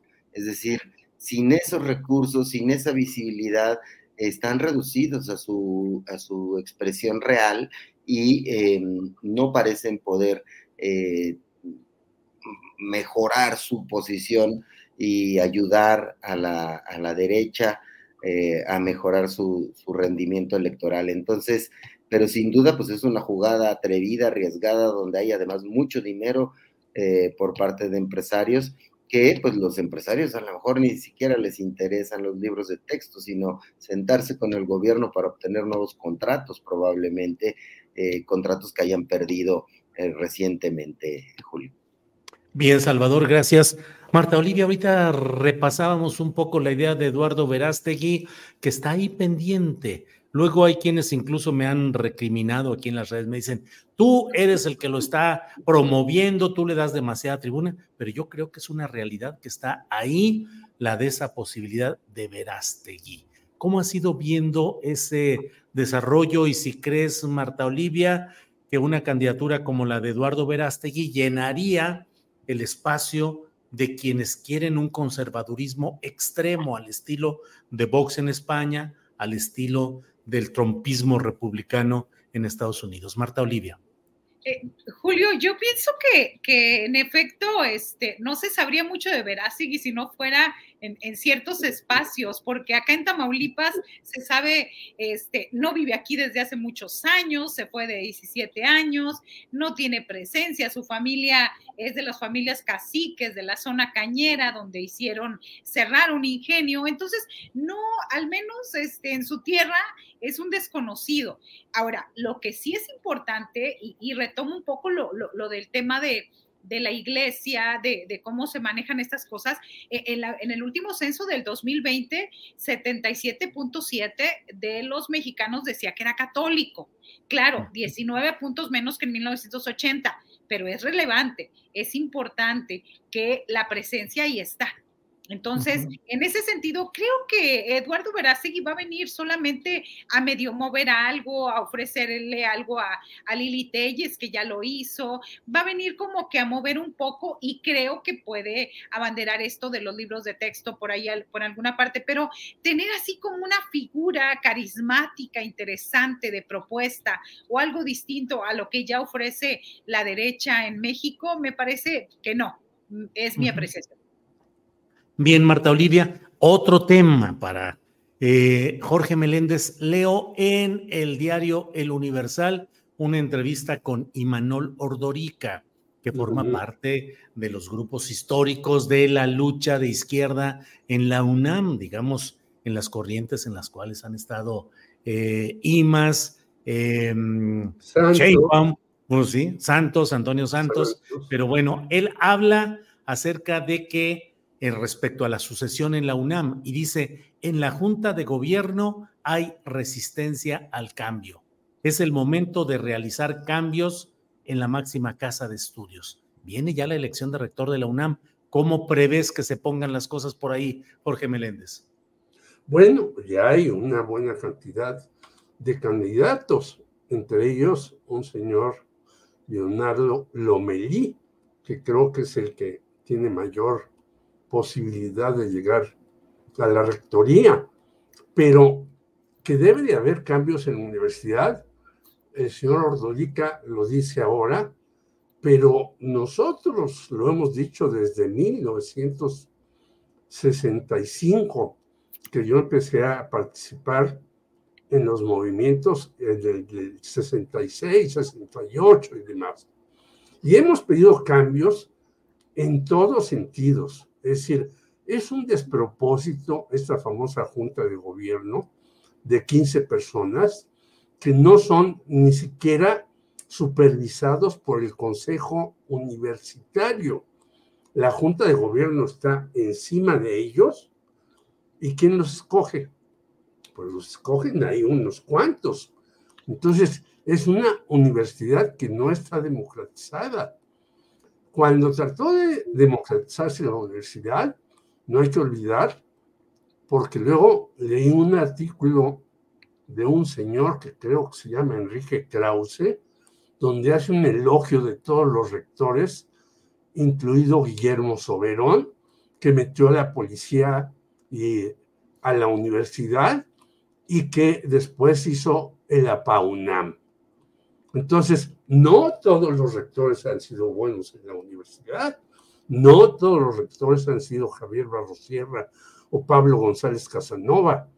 Y está el otro señor que también es muy gritón y está en el Frente Amplio, Francisco Barnés de Castro, que quería llevar las cuotas. Entonces, ¿qué hay necesidad de hacer cambios en la universidad? Estoy totalmente de acuerdo. Y yo eh, este, conocí muy bien a los tres reyes magos que les decían, que era el señor Antonio Santos, el señor Imanol Ordorita y Carlos Simas, que eran realmente el trío que manejaba la huelga en donde estuvo Claudia Sheinbaum. Y es el momento de hacer cambios en la universidad. Yo creo que no. Viene la sucesión en la rectoría, pero sí hay que hacerlos, y no solamente hay que hacerlos para elegir rector y directores y demás. Yo lo he dicho aquí, pero insisto en ello, Julio. Sí. Es el momento de pagarle bien a los profesores universitarios, que muchos de ellos ganan de 1.600 a 4.500 pesos. Y luego, si te vas a jubilar, te vas a jubilar con 4.500 o 6.000 pesos después de dar 30 años clase. Bueno, pues es un horror. Hay que hacer cambios en muchas cosas. Coincido con Manuel, pero él se ha montado en la dirigencia universitaria. Él es ahora un directivo. Bien, Jorge, gracias. Salvador Frausto, son temas sueltos. Eh, no sé, llama la atención mucho este asalto a la casa de Miguel Bosé, el gran cantante español, avecindado en México, que entraron 10 personas a una zona de alta protección, de esos eh, condominios con una enorme vigilancia, con personal armado, videocámaras y todo. Y de pronto, eh, ¿cómo sientes el ambiente, Salvador Frausto, en la Ciudad de México? Que todavía no se calienta rumbo a la sucesión de la propia jefatura de gobierno, que también va a ser muy peleada, pero ya con este tema de Bosé, hay quienes dicen, pues es que hay un clima de inseguridad en la Ciudad de México, hay quienes ya le están dirigiendo las baterías en contra a García Harfuch. ¿Cómo ves este tema, Salvador? Sí, bueno, llama la atención el tipo de, asalto, por supuesto. Y me, hace recordar que desde hace algunas eh, semanas, quizá poco más de un mes, el propio López Obrador decía, bueno, van a, empezar a aventar el tema de, la seguridad, probablemente con em, esta discusión sobre la, la falta de seguridad que hay en el país, que bueno, pues es un asunto real y serio, pero si es deliberado, si es provocado para generar una, una percepción de inseguridad, pues es el personaje, eh, uno de los personajes eh, adecuados para tener la atención y a los ciudadanos discutiendo sobre la inseguridad en la Ciudad de México o, en las grandes ciudades. Es decir, también hace unas semanas también discutíamos sobre estos eh, eventos de protestas fuertes o de eh, asesinatos en capitales del país.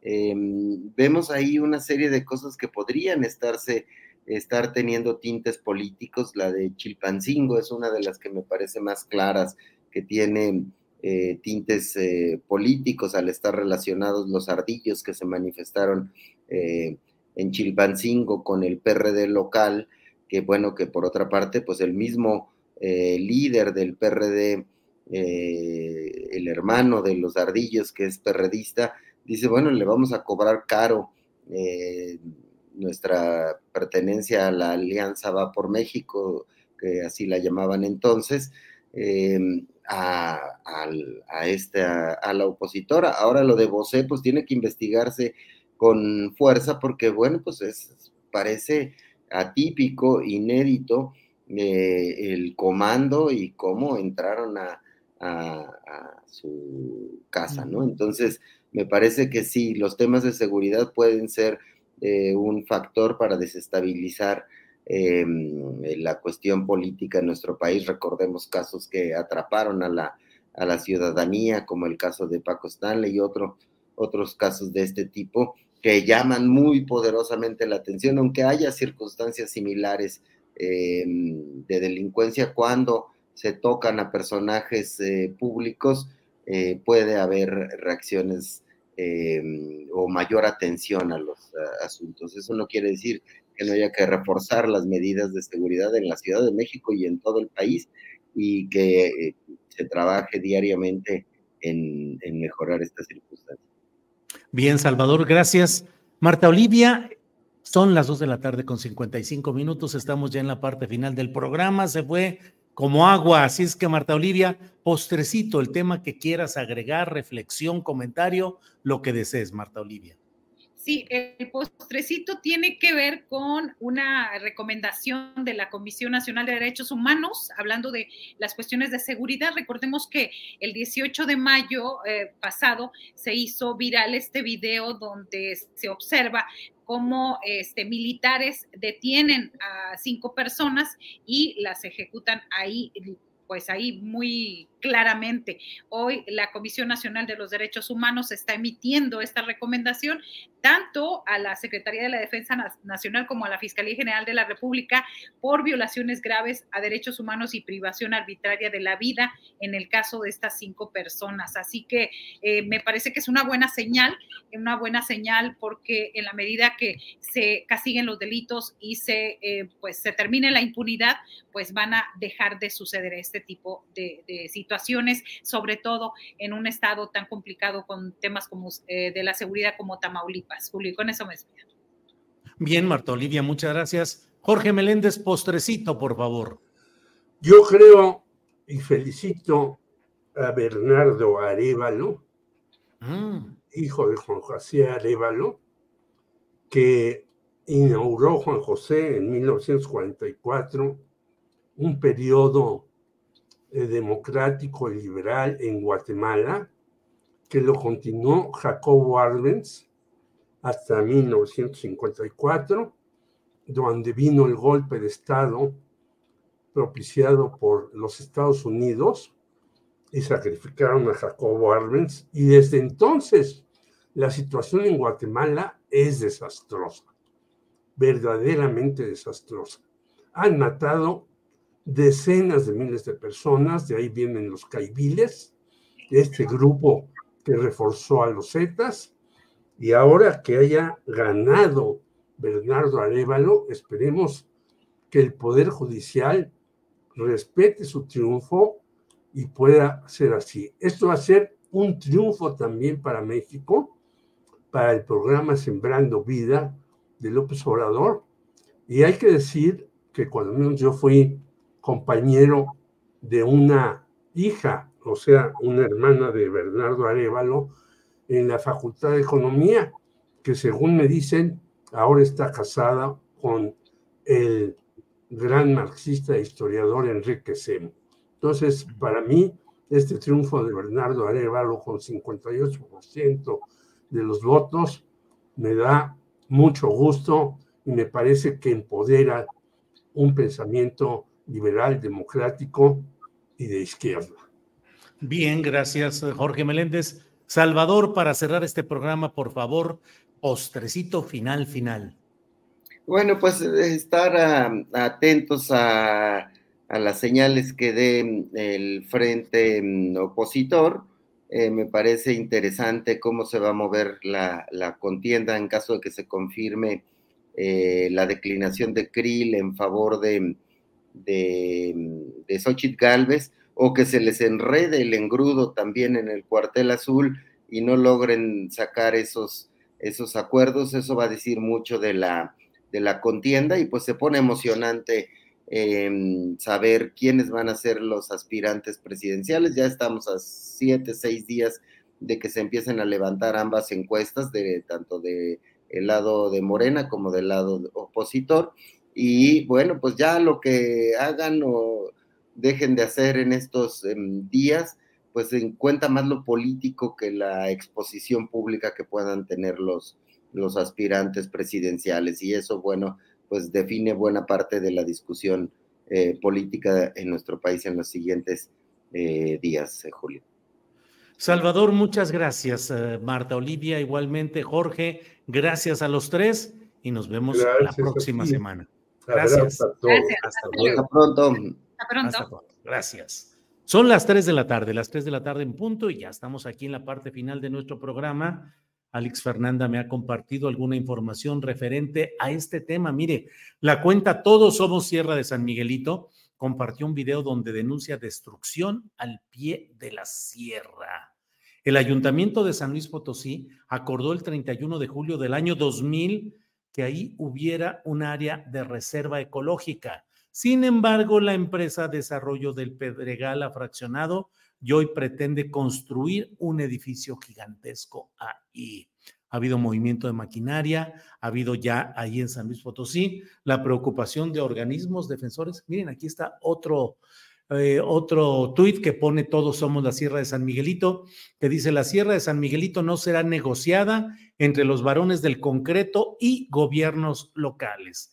No permitiremos transacciones económicas por apoyo político. Estamos en alerta permanente. La sierra no se vende y envían eh, con copia a un servidor, a Lupita de la Sierra y a Oscar G. Chávez, eh, que es Antigua Eguiara, el librero tan culto y tan eh, puntual en sus observaciones respecto a lo que sucede en San Luis Potosí y en el escenario nacional. Bueno, por otra parte, el alcalde de Lagos de Moreno niega que se haya suscitado la desaparición de cinco hermanos, como se reportó a través de redes sociales. La Fiscalía de Jalisco reiteró que no existe una denuncia hasta el momento de parte de los familiares ni ante el 911, la línea telefónica de emergencia, ni en ninguna otra dependencia de Jalisco. Mencionó que en coordinación con la Policía de Lagos de Moreno se rastreó la zona donde supuestamente desaparecieron los jóvenes, pero nadie los identificó. Bueno, pues con esta información y con el agradecimiento por habernos acompañado en este programa, les invitamos a que a las 5 de la tarde estén con Paco Cruz en sus videocharlas cruzadas, 5 de la tarde. Y a las 8 de la noche de hoy mismo, en Canal Astillero también va a estar Claudia Villegas y el equipo de la revista Fortuna en el programa Economía Social. Y yo estaré con usted a las 9 de la noche para una videocharla astillada. Por hoy, muchas, muchas gracias. Nos vemos próximamente, ya en este día, en lo que va de la agenda de este día. Gracias, hasta pronto.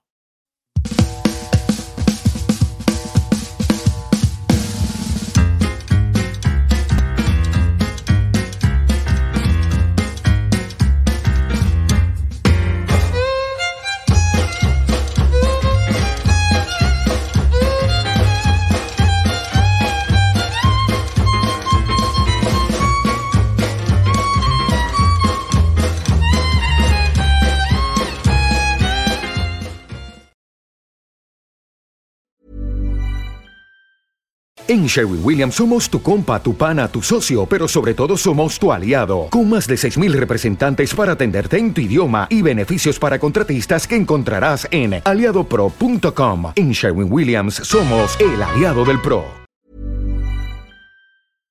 Para que te enteres del próximo noticiero, suscríbete y dale follow en Apple, Spotify, Amazon Music, Google o donde sea que escuches podcast te invitamos a visitar nuestra página julioastillero.com.